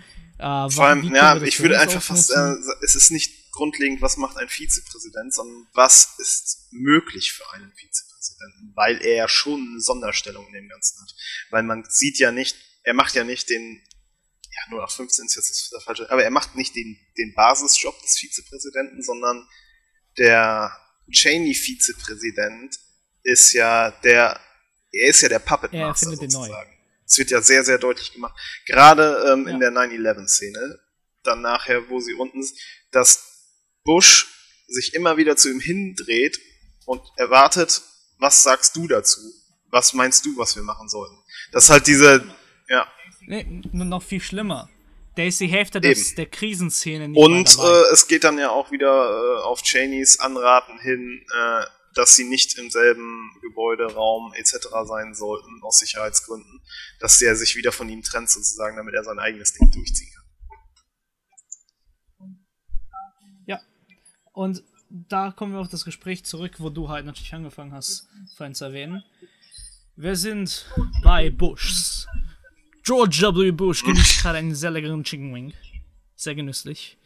Und Dick Cheney hat ein paar Anforderungen. Und er kriegt ihn dazu rum. Ich, ich finde halt sehr charmant, wie die das dargestellt haben. So, hey, ich weiß, du hast keinen Bock drauf. Aber hey, du definierst ja auch meinen Job. Also, ich habe einen Vorschlag für dich, damit es für, auch für mich interessant ist. Finde find ich so schön gelöst. Weil da, da hast du halt, also als Charakterentwicklung weißt du ja gerade, wo der ist. Und er hat jetzt wirklich, okay, es gibt einen Grund, warum ich wieder zurück in die Politik gehen würde. Und das ist, wenn ich die Power nutzen kann. und wirklich die Frage, wie viel Power hat das Weiße Haus, wirklich, wirklich testen kann. Kannst, würdest du mir die Macht über alle wichtigen Se Segmente, also Finanzen, Außenpolitik, Krieg und Buchhaltung geben? George W. Bush, weil er natürlich keinen Bock drauf hat, sagt einfach ja. Er gibt seinem Vizepräsidenten die Macht über seine Aussagen. Bei allen relevanten Themen außer Innenpolitik. Und wenn eins eigentlich klar sein sollte, in, ist die Innenpolitik das Schwerste und auch das, wo der Präsident am wenigsten zu sagen hat im amerikanischen politischen System. Weil dafür ist ja der Kongress da. Und diese ganzen Abgeordneten da ja. hier, die durch die Electoral Votes gewählt werden. Und somit hat Dick Cheney theoretisch sich selber zum Präsidenten gemacht, ohne den Präsidenten zu sein. Das heißt, und das ist nämlich die, die Sache, weil gerade halt seitdem George W. Bush nicht mehr ähm, Präsident ist, kam er immer mehr raus und gerade wenn man halt den Irakkrieg und jetzt Al-Qaida-Geschichten, die auch hier ein bisschen ausgepackt werden, äh, genau anguckt, ähm, ist halt immer mehr rausgekommen, wie wenig Entscheidungen eigentlich selber George W. Bush in der Hinsicht gemacht hat. Zwar immer unter seinem Namen, aber immer mehr kam raus, dass er gar nicht bei den Meetings dabei war, einfach nur unterzeichnet hat und vor allem halt bei diesen ganzen Protokollen teilweise halt wirklich nur das. So, ich habe hier was ausgearbeitet. Nick ist mal bitte ab und durch. Genau.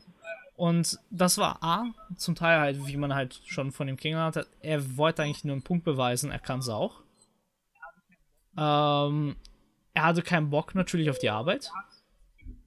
Und er hat sich jemanden geholt, der nicht nur Bock auf die Arbeit hatte, sondern die Arbeit gemacht hat. So, nicht, nicht unbedingt in seinen Gunsten, aber er hat die Arbeit gemacht. Und er dachte, ihm vertrauen zu können. Das ist, glaube ich, ein großer Fehler gewesen im Nachhinein. Nichtsdestotrotz ähm, ist ja ist ja diese ganze Konstruktur so super schön dargestellt, weil was kommt denn danach? D danach ist nämlich, und das ist nämlich der Moment, wo halt, sagen wir mal, die ähm, ein Buch wieder in der Geschichte gibt und wir anfangen nicht mehr Dick Cheney kennenzulernen. Wir wissen jetzt, wer Dick Cheney ist, sondern wir gehen jetzt einfach nur Story Point, Story Point für Story Point für Story Point für Story Point durch. Und es wird halt nicht mehr wirklich viel kommentiert, weil zu diesem Zeitpunkt wird Kurt nicht mehr wirklich viel verwendet. Er wird halt immer nur sehr, sehr schmackhafter hier und da verwendet, um halt einen Kommentar abzugeben, wie wichtig oder falsch diese Entscheidung war oder dieses Kommentar war. Aber es wird halt nicht mehr darüber geredet, inwiefern halt er, warum er das macht, sondern die gehen halt wirklich nur diese ganzen wichtigen Sachen, die halt als Dokumente halt rausgekommen sind, einfach einmal durch. Und stellen einfach mal den Kontext zu ihm dar und sagen mal, macht euch selber mal ein Bild. Weil nämlich Moment, wo er Vizepräsident ja wird, das erste, was wir sehen, ist ja, die haben da ein Meeting, es ist ein Anwalt da, er hat sich ähm, äh, Dings hier als äh, hier äh, Rumsfeld als äh, hier für fürs Pentagon geholt, als ein äh, äh, Beauftragten. Und äh, da ist dieser eine Typ. Der Libby. Chief of Staff oder Secretary whatever. So, äh, der, der fragt ja, ähm, hat das auch Bush alles abgezeichnet? Nein, der muss das nicht. Wir haben da eine Abmachung. Äh, und ich habe dafür gesorgt, dass äh, unsere E-Mails nicht mehr automatisch archiviert werden. Und ab sofort geht auch alles, was über diese vier Themen zu ihm kommen würde, erst bei uns landen und dann wir zu ihm bringen. Und in dem Moment geht die Wendung des Films komplett anders. Bumm, wir sind nicht mehr bei dieser, bei diesem neugierigen Typ, der halt eine Frage hat, einen Willen. Nein. Wir sind jetzt ein, er ist jetzt eine autoritäre Kraft, die alles machen kann, was er will. Und das zeigt sich, weil danach wird jetzt nicht mehr gemacht. Werden sich nicht mehr die Fragen gestellt, ob man das machen sollte, wie man das machen sollte oder warum man das machen sollte, sondern wie können wir das legal machen. Und das finde ich, also die einfach nur die, dass sie das einfach umformulieren, ist es ja jetzt nicht mehr, was müssen wir tun, damit das legal ist? Finde ich super interessant. Einfach aus dem Aspekt, weil wie sind wir überhaupt dahin gekommen?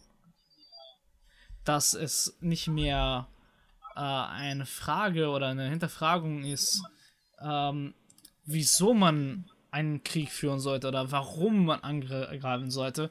Es wird Wie halt nur dargestellt, so hey, er hat einfach mit, Mittel ge- gefunden oder Mittel gesucht, um seine Politik einfach komplett auszuführen, ohne zu hinterfragen, ob man das machen sollte. Einfach nur, weil er es für richtig hält.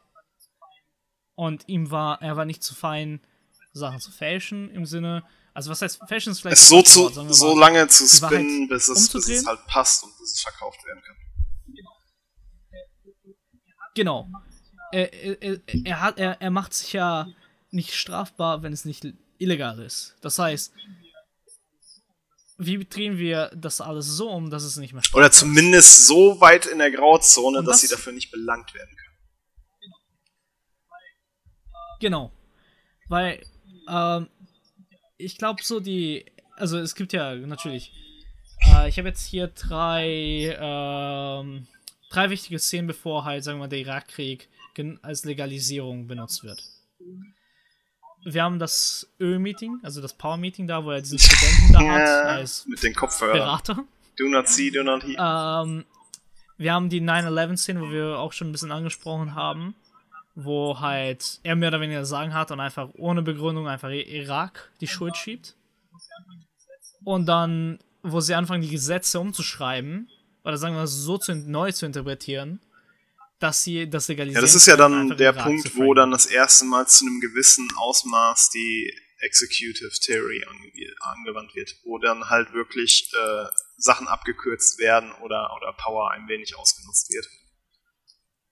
Und das ist ja wirklich der, der, der, der Grundstein ist 9-11 von allem Übel, was dann jetzt kommt. Ja.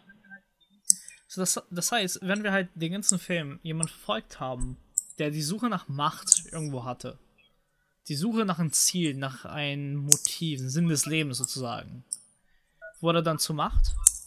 Und als er die Macht hatte, war die Frage, wie weit kann ich das spinnen? Wie viel, wie kann ich das zeigen? Also, ähm, ich habe halt ein großes Problem in diesem Film. Aber der, der ist definitiv gewollt seine humane Seite kommt natürlich zum Ende hinaus noch weiter durch. Klar, du, du, du siehst ihn auch als das große Arschloch, wenn du halt siehst, wie er halt natürlich. Die Dokumente von diesem Öl-Meeting wurden nie disclosed, das heißt, die existieren definitiv nicht mehr.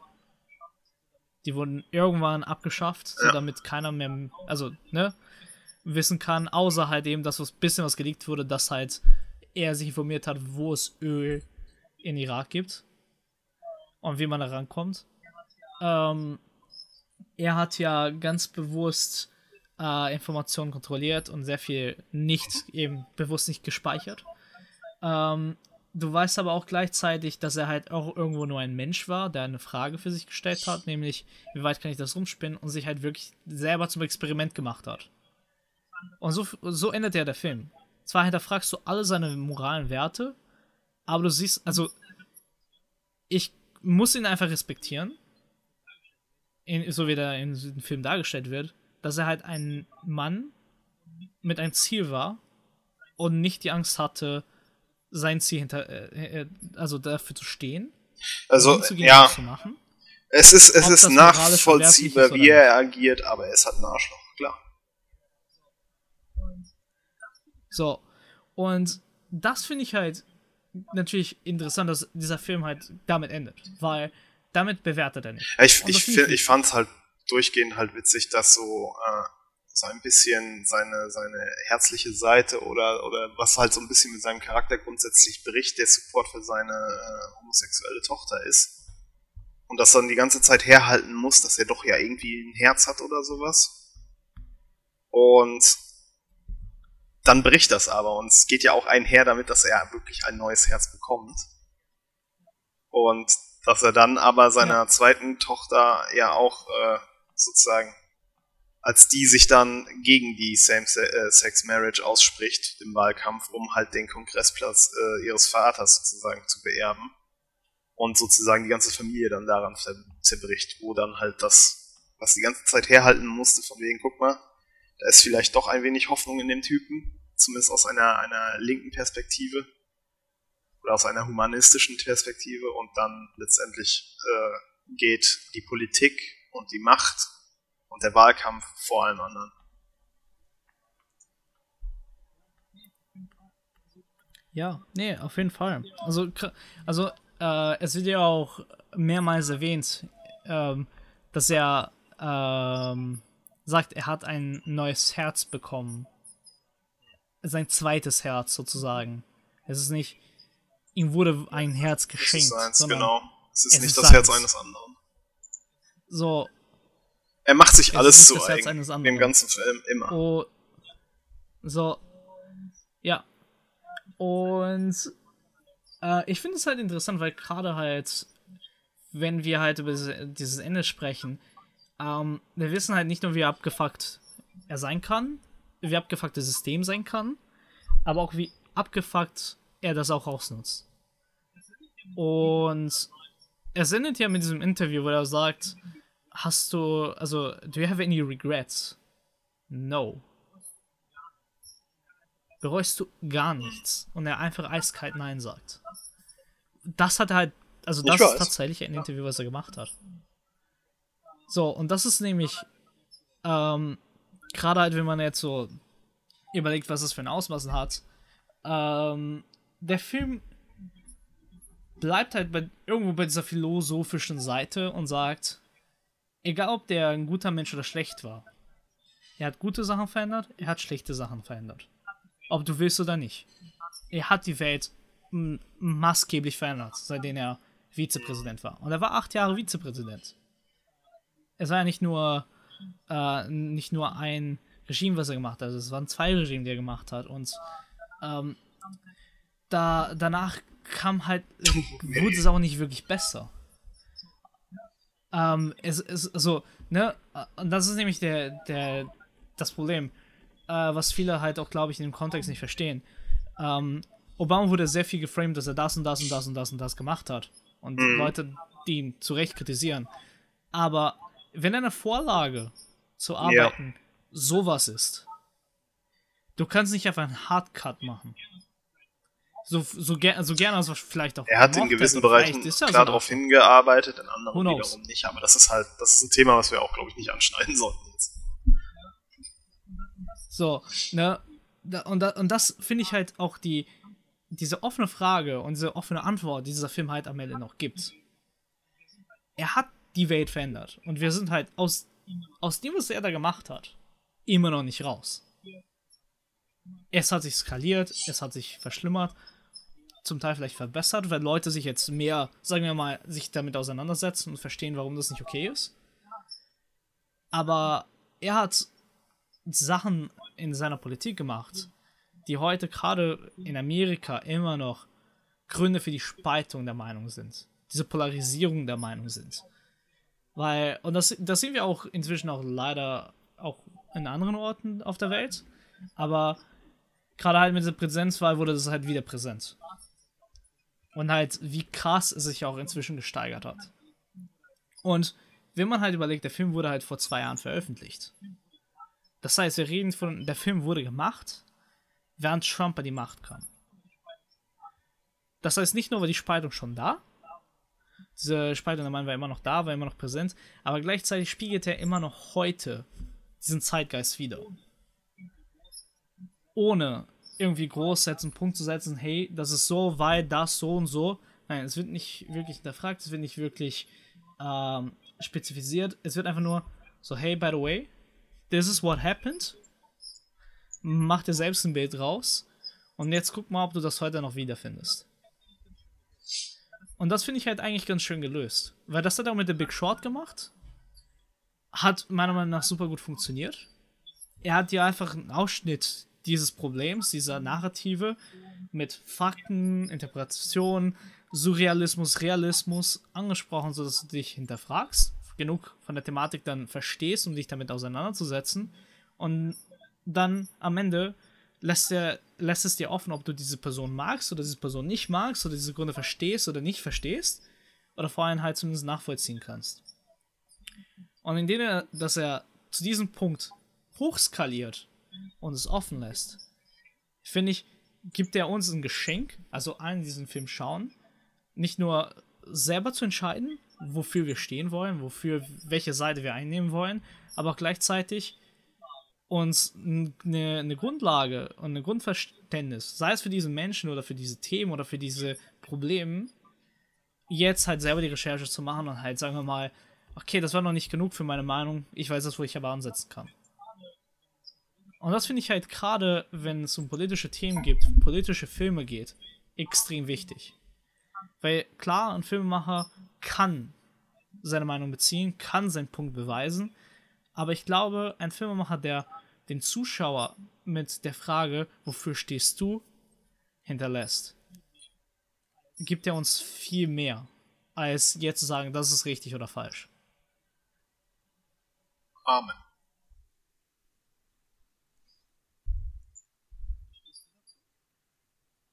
Ich kann dir eigentlich nur zustimmen.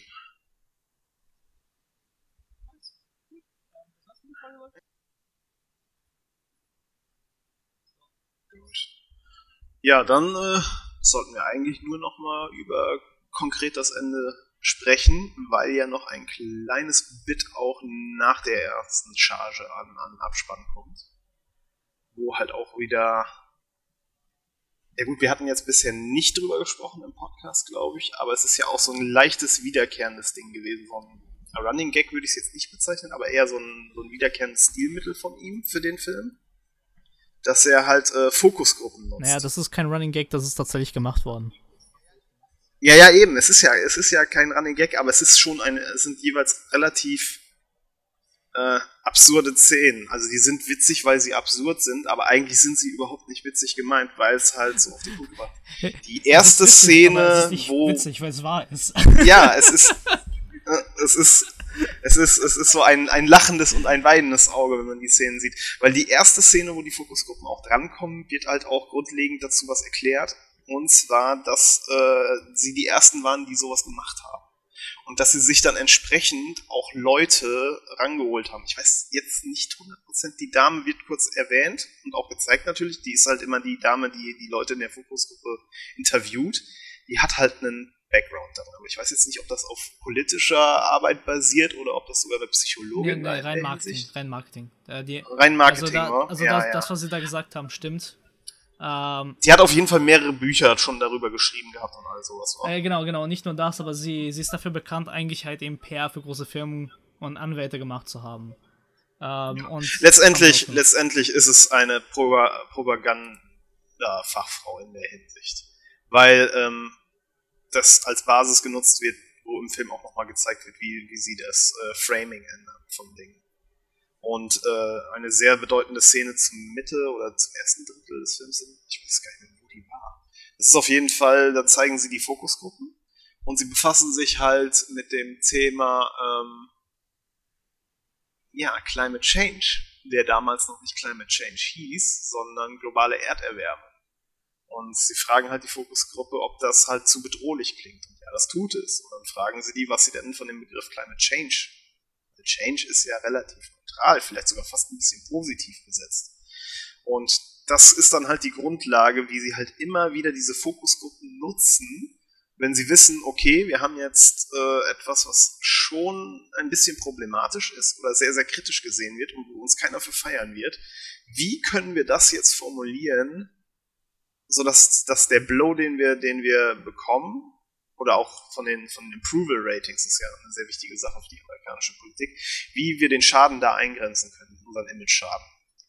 Dann benutzen sie immer wieder diese, diese, ähm, äh, diese Interviews mit den Leuten, wo dann halt die komplette Bandbreite sitzt, von Leuten, die das ab und an auch mal hinterfragen, wobei da aber auch sehr viele, ich würde mal sagen, die kann man der republikanischen äh, Wähler-Base zuordnen so ein wenig schlichter, gestrickte Charaktere. Einige auch definitiv ein bisschen intelligenter, aber halt schon eher rechtslehnend. Ja, nicht, nicht nur rechtslehnend konservativ, aber vor allem auch nicht, sagen wir mal, die, die interessiert die Wahrheit nicht. Sie wollen nur, dass ja. ihre Werte vertreten werden. Genau, das, das, das wird ja auch deutlich äh, im, im, im Zuge von, von dem War on Terror und 9-11 oder so. Der eine spricht ja auch immer wieder an. Also, ja, nee, also wie gesagt, es, es fällt komplett weg, ob das jetzt begründet ist, sondern es geht darum, wir müssen ja jemanden dafür benutzen. Ich weiß gar nicht mehr, was er genau sagt. Ah, also, also, irgendjemand muss dafür bestraft werden. So nach heißt, dem nee, nee, nee, nicht, nicht dafür bestraft werden. Also die, die Zusammenfassung der Fokusgruppe war, sie verstehen, da ist ein Krieg, die verstehen, da, da ist jemand Böses, aber sie verstehen nicht, wer der Feind ist. Genau. Sie brauchen Auch ein die, Land, genau, das war das Gegner, mit. Sie brauchen ein klares Feindbild. Ja, Al-Qaida, sie verstehen nicht das Konzept Al-Qaida. Und äh, wurden, es wird ja dann, genau, es wird explizit gefragt, ob sie es einfacher nachvollziehen könnten, wenn Al-Qaida ein Land wäre. Und dann sagen die auch schon fast einstimmig ja.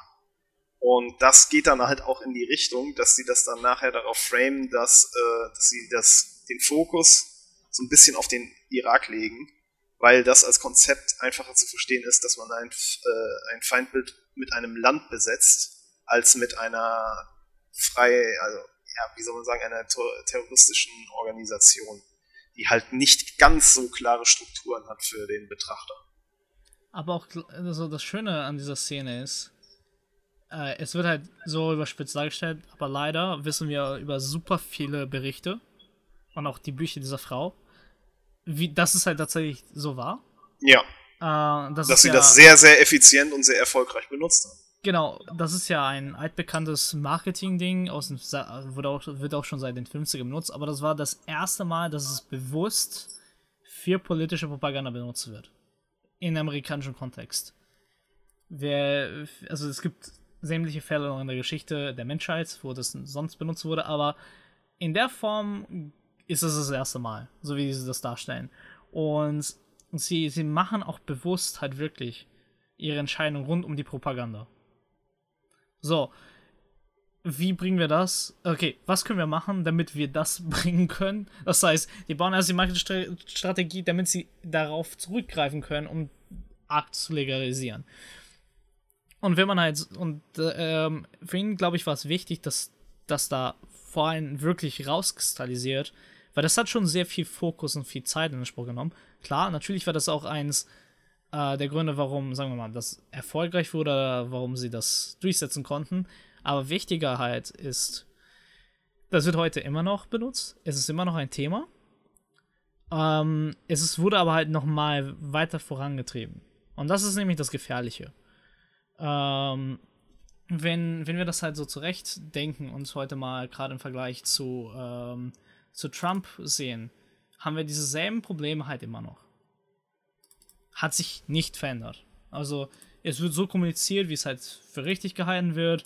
Es wird ähm, viel polarisiert, es wird halt bewusst auf die Wortwahl geachtet und ähm, wer, wer da sich mehr informieren will, da gibt es äh, da gibt mehrere Nerdwriter-Videos, wo er die, ähm, die Reden von den politischen Wahlen äh, analysiert und halt vor allem merkt, ähm, wie, wie simpler die immer geworden sind.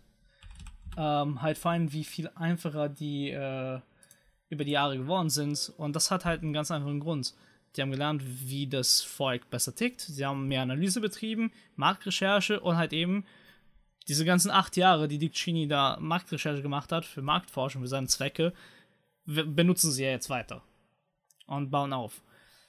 Und ähm, ich glaube, mein, also das, was er damit wirklich ausstechen wollte, ist, hey, da ist was, das wurde das und das so genutzt. Ähm, versteht mal, warum das so ist. Weil das, die letzte Szene, die wir sehen davon, ist ja, äh, wie der eine, ja, aber Hauptsache bombardiert das doch zu. Und der so, hä, müssen wir überhaupt Irak bombardieren? Brauchen wir überhaupt Krieg? Und er so, Alter, halt die Fresse! Du kleine Schlampe oder sowas, hat er gesagt. Und ähm, damit beendet er diese Marktforschung. Danach geht er nicht mehr drauf ein. Und das finde ich halt als Szene und Spiegelbild wirklich den Zeitgeist, den wir heute teilweise haben. Wenn allein, wirklich, allein wenn man jetzt die, diese verlängerte Präsidentswoche äh, beobachtet hat, wie halt ein Trump kommuniziert hat, wie ein Biden kommuniziert hat und wie die Republikaner, Demokraten, Liberalen darauf reagiert haben und die Nachrichten darauf reagiert haben, wie viel das beeinflusst hat, dass man halt eben den Präsidenten so weit bringt, dass er halt Fake News selber macht, selber polarisiert, einfach frei sagt, was er will und nicht was sein sollte. Und erst nach Zeit, also wirklich nach Stunden oder Tage, die Nachrichtensender überhaupt reagieren, so hey, wir sollten das zensieren, wir sollten das kommentieren und sagen, hey, Leute, das, was er macht, ist nicht okay. Weil es ist halt eine Sache, eine Rede zu machen oder halt klar zu sagen, hey, ich bin jetzt, ich habe die Präsidentswahl gewonnen, obwohl er das nicht zu entscheiden hat. Und äh, das ist halt eben die Wichtigkeit, glaube ich, dieses Filmes, um das nochmal klar und deutlich zu machen, ähm, dass diese Executive hier. Äh, ja, warte, warte, warte. Unitary Executive Theory? Genau. Ist wie, es. wie weit das vor allem heute noch Kam ja jetzt wieder auf real in ist. Ja. ähm, wie weit das nicht. zum Teil heute noch versucht wird Aber- zu nutzen. Aber halt wir allen, äh, wir vor allem bewusst sein müssen, dass es halt immer noch ein Thema ist, leider. Und ich finde, da, das macht er ganz gut. Also wirklich, macht er wunderbar. Indem er das halt wirklich nur zeigt und uns halt eben das Bild wieder selber machen lassen. Und dann ist gut. Also, ich meine, was, was willst du mehr machen? Er regt Also zum Denken ist an, ja er ist genau informativ, das, er ist witzig. mal, also mir gefällt äh, diese Art von Adam wir Kay-Film definitiv besser als die, die, die Standardkomödien, die er sonst gemacht hat. Ja. Dann bleibt, also ja, was heißt bleibt zu hoffen? Also es ist zumindest ja ein Film jetzt doch bekannt, der wieder in die Richtung gehen wird, die er machen wird. Also er macht jetzt als nächstes wieder eine Komödie, wo aber nichts 100% näher bekannt ist, wie die dann aussehen soll. Und der Film danach wiederum wird aber auch wieder eine äh, Non-Fiction-Buchumsetzung. Und da geht es dann um, äh, um ein Start-up, ein Biotech-Startup in Silicon Valley. Ich denke mal, das ist äh, definitiv wieder was, was in diese Richtung hier schlägt oder Big Short. Ja, kann ich mir auch gut vorstellen. Ich bin gespannt. Aber das wird wohl noch ein paar Jahre dauern. Ja, der arbeitet ja an sehr vielen Sachen auch gerade. Also parallel als Produzent vor allem. Es ist sogar eine E-Sports-Geschichte mit Will Ferrell. Anscheinend ist er auch da involviert. Und ich Ah, habe so ja. absolut keinen ja Bock auf den gut, Scheiß. die... Nee, da bin ich auch so... Das muss doch eigentlich nicht sein, oder? Ja, ich, ho ich hoffe mal, weil der, der kann halt richtig schöne Filme machen. Also wirklich, für mich ist Weißen, so äh, jetzt, nachdem ich reflektiert habe, mit dir jetzt drüber diskutiert habe und wir echt mal ein bisschen reingeschaut haben, merkt man einfach, wie schlau der Film ist, wie schlau er uns machen will, aber gleichzeitig wie respektvoll er uns als Zuschauer behandelt. Und das finde ich halt für so ein Thema, egal ob man davon was weiß oder nicht, extrem wichtig. Weil das macht den Unterschied, ob wir uns jetzt damit weiter auseinandersetzen oder jetzt für man den Sack zumachen und nie wieder hören wollen. Ja. Gut. Ich finde, das ist ein schöner Punkt, die Dann- Folge zu beenden, Kai. Ja, ich denke mal, das ist ein guter Abschluss. Nice. Ja, Leute, ähm, ich hoffe, ne, äh, euch hat die Folge zu Weiß gefallen. Es, es ist für uns auch eine Erfahrung, mal über Politik in dem, im Filmkontext zu reden. Aber ich glaube, Kai und mir ist beiden sehr wichtig, dass äh, man über solche Thematiken spricht. Wichtig hier, genauso wie der Film sagt, beide Seiten anhören, sich ein selber Bild, Selbstbild davon machen und dann selber dann seine Meinung dazu finden. Ich, ich glaube, das ist der wichtigste Punkt. Jetzt ist nicht unbedingt äh, zu sagen, man muss die oder die Meinung vertreten, weil man es, es ist einfach nur wichtig, dass es vielleicht ein Anstoßpunkt oder, oder ein, ein Engagement ist, sich damit überhaupt generell zu befassen. Und Das ist, glaube ich, in der heutigen Zeit sehr, sehr wichtig, dass man sich zumindest mit der ganzen Sache mal neutral anfänglich befasst, vielleicht sich dann selbst findet, auch in diesen ganzen Dingen, wo man steht und wie man zu Sachen Ja. steht. Aber ich glaube, äh, politisches Engagement oder sich generell einfach mit der Politik auseinanderzusetzen, ist, glaube ich. Ne, auf jeden Fall. Auf jeden Fall. Und gerade wenn ihr halt ähm, jetzt äh, euch weiter informieren wollt, kann ich euch zu Herzen legen. Da gibt es einen Artikel von The Atlantic, Remembering Why Americans Love Dick Cheney aus dem Jahre 2011. Der geht da ein bisschen genauer drauf ein und vor allem, da geht er vor allem auf viele dieser Punkte, die eben der Film anspricht. Also wirklich diese ganze, dieser ganze dritte Akt wird da ein bisschen auseinandergenommen, vor allem das, was halt rausgekommen ist. Und das kann euch dann einen guten Anfang setzen, inwiefern was passiert ist.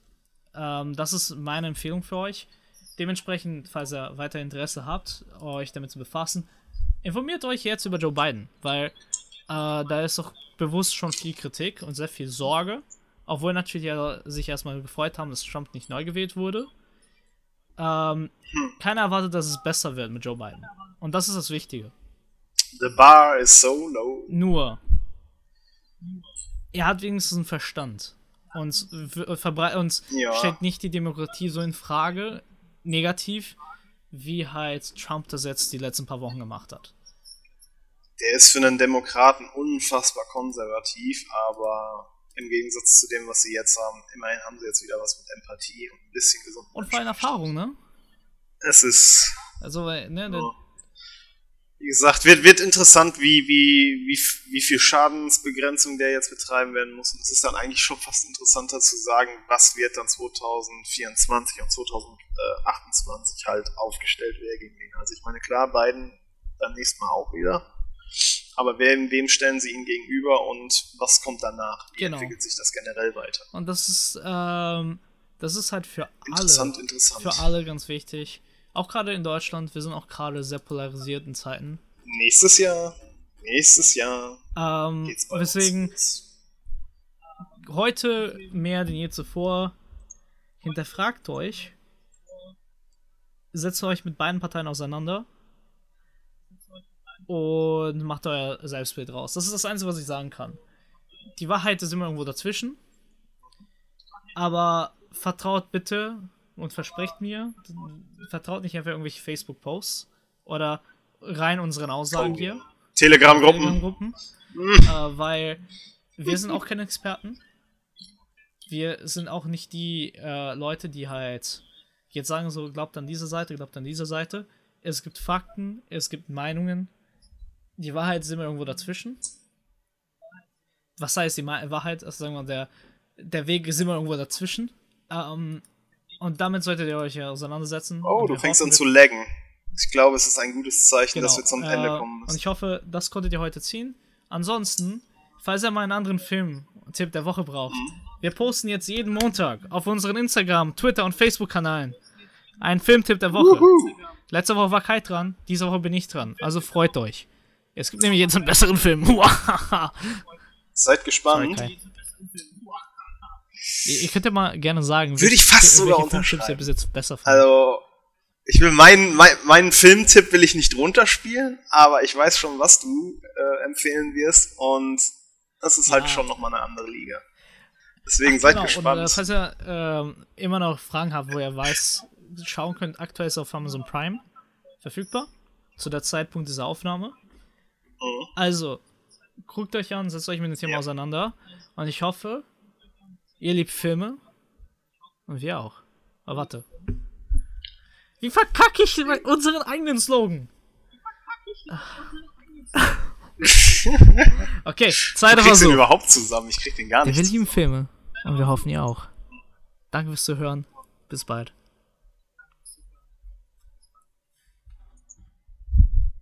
See ya. Boy.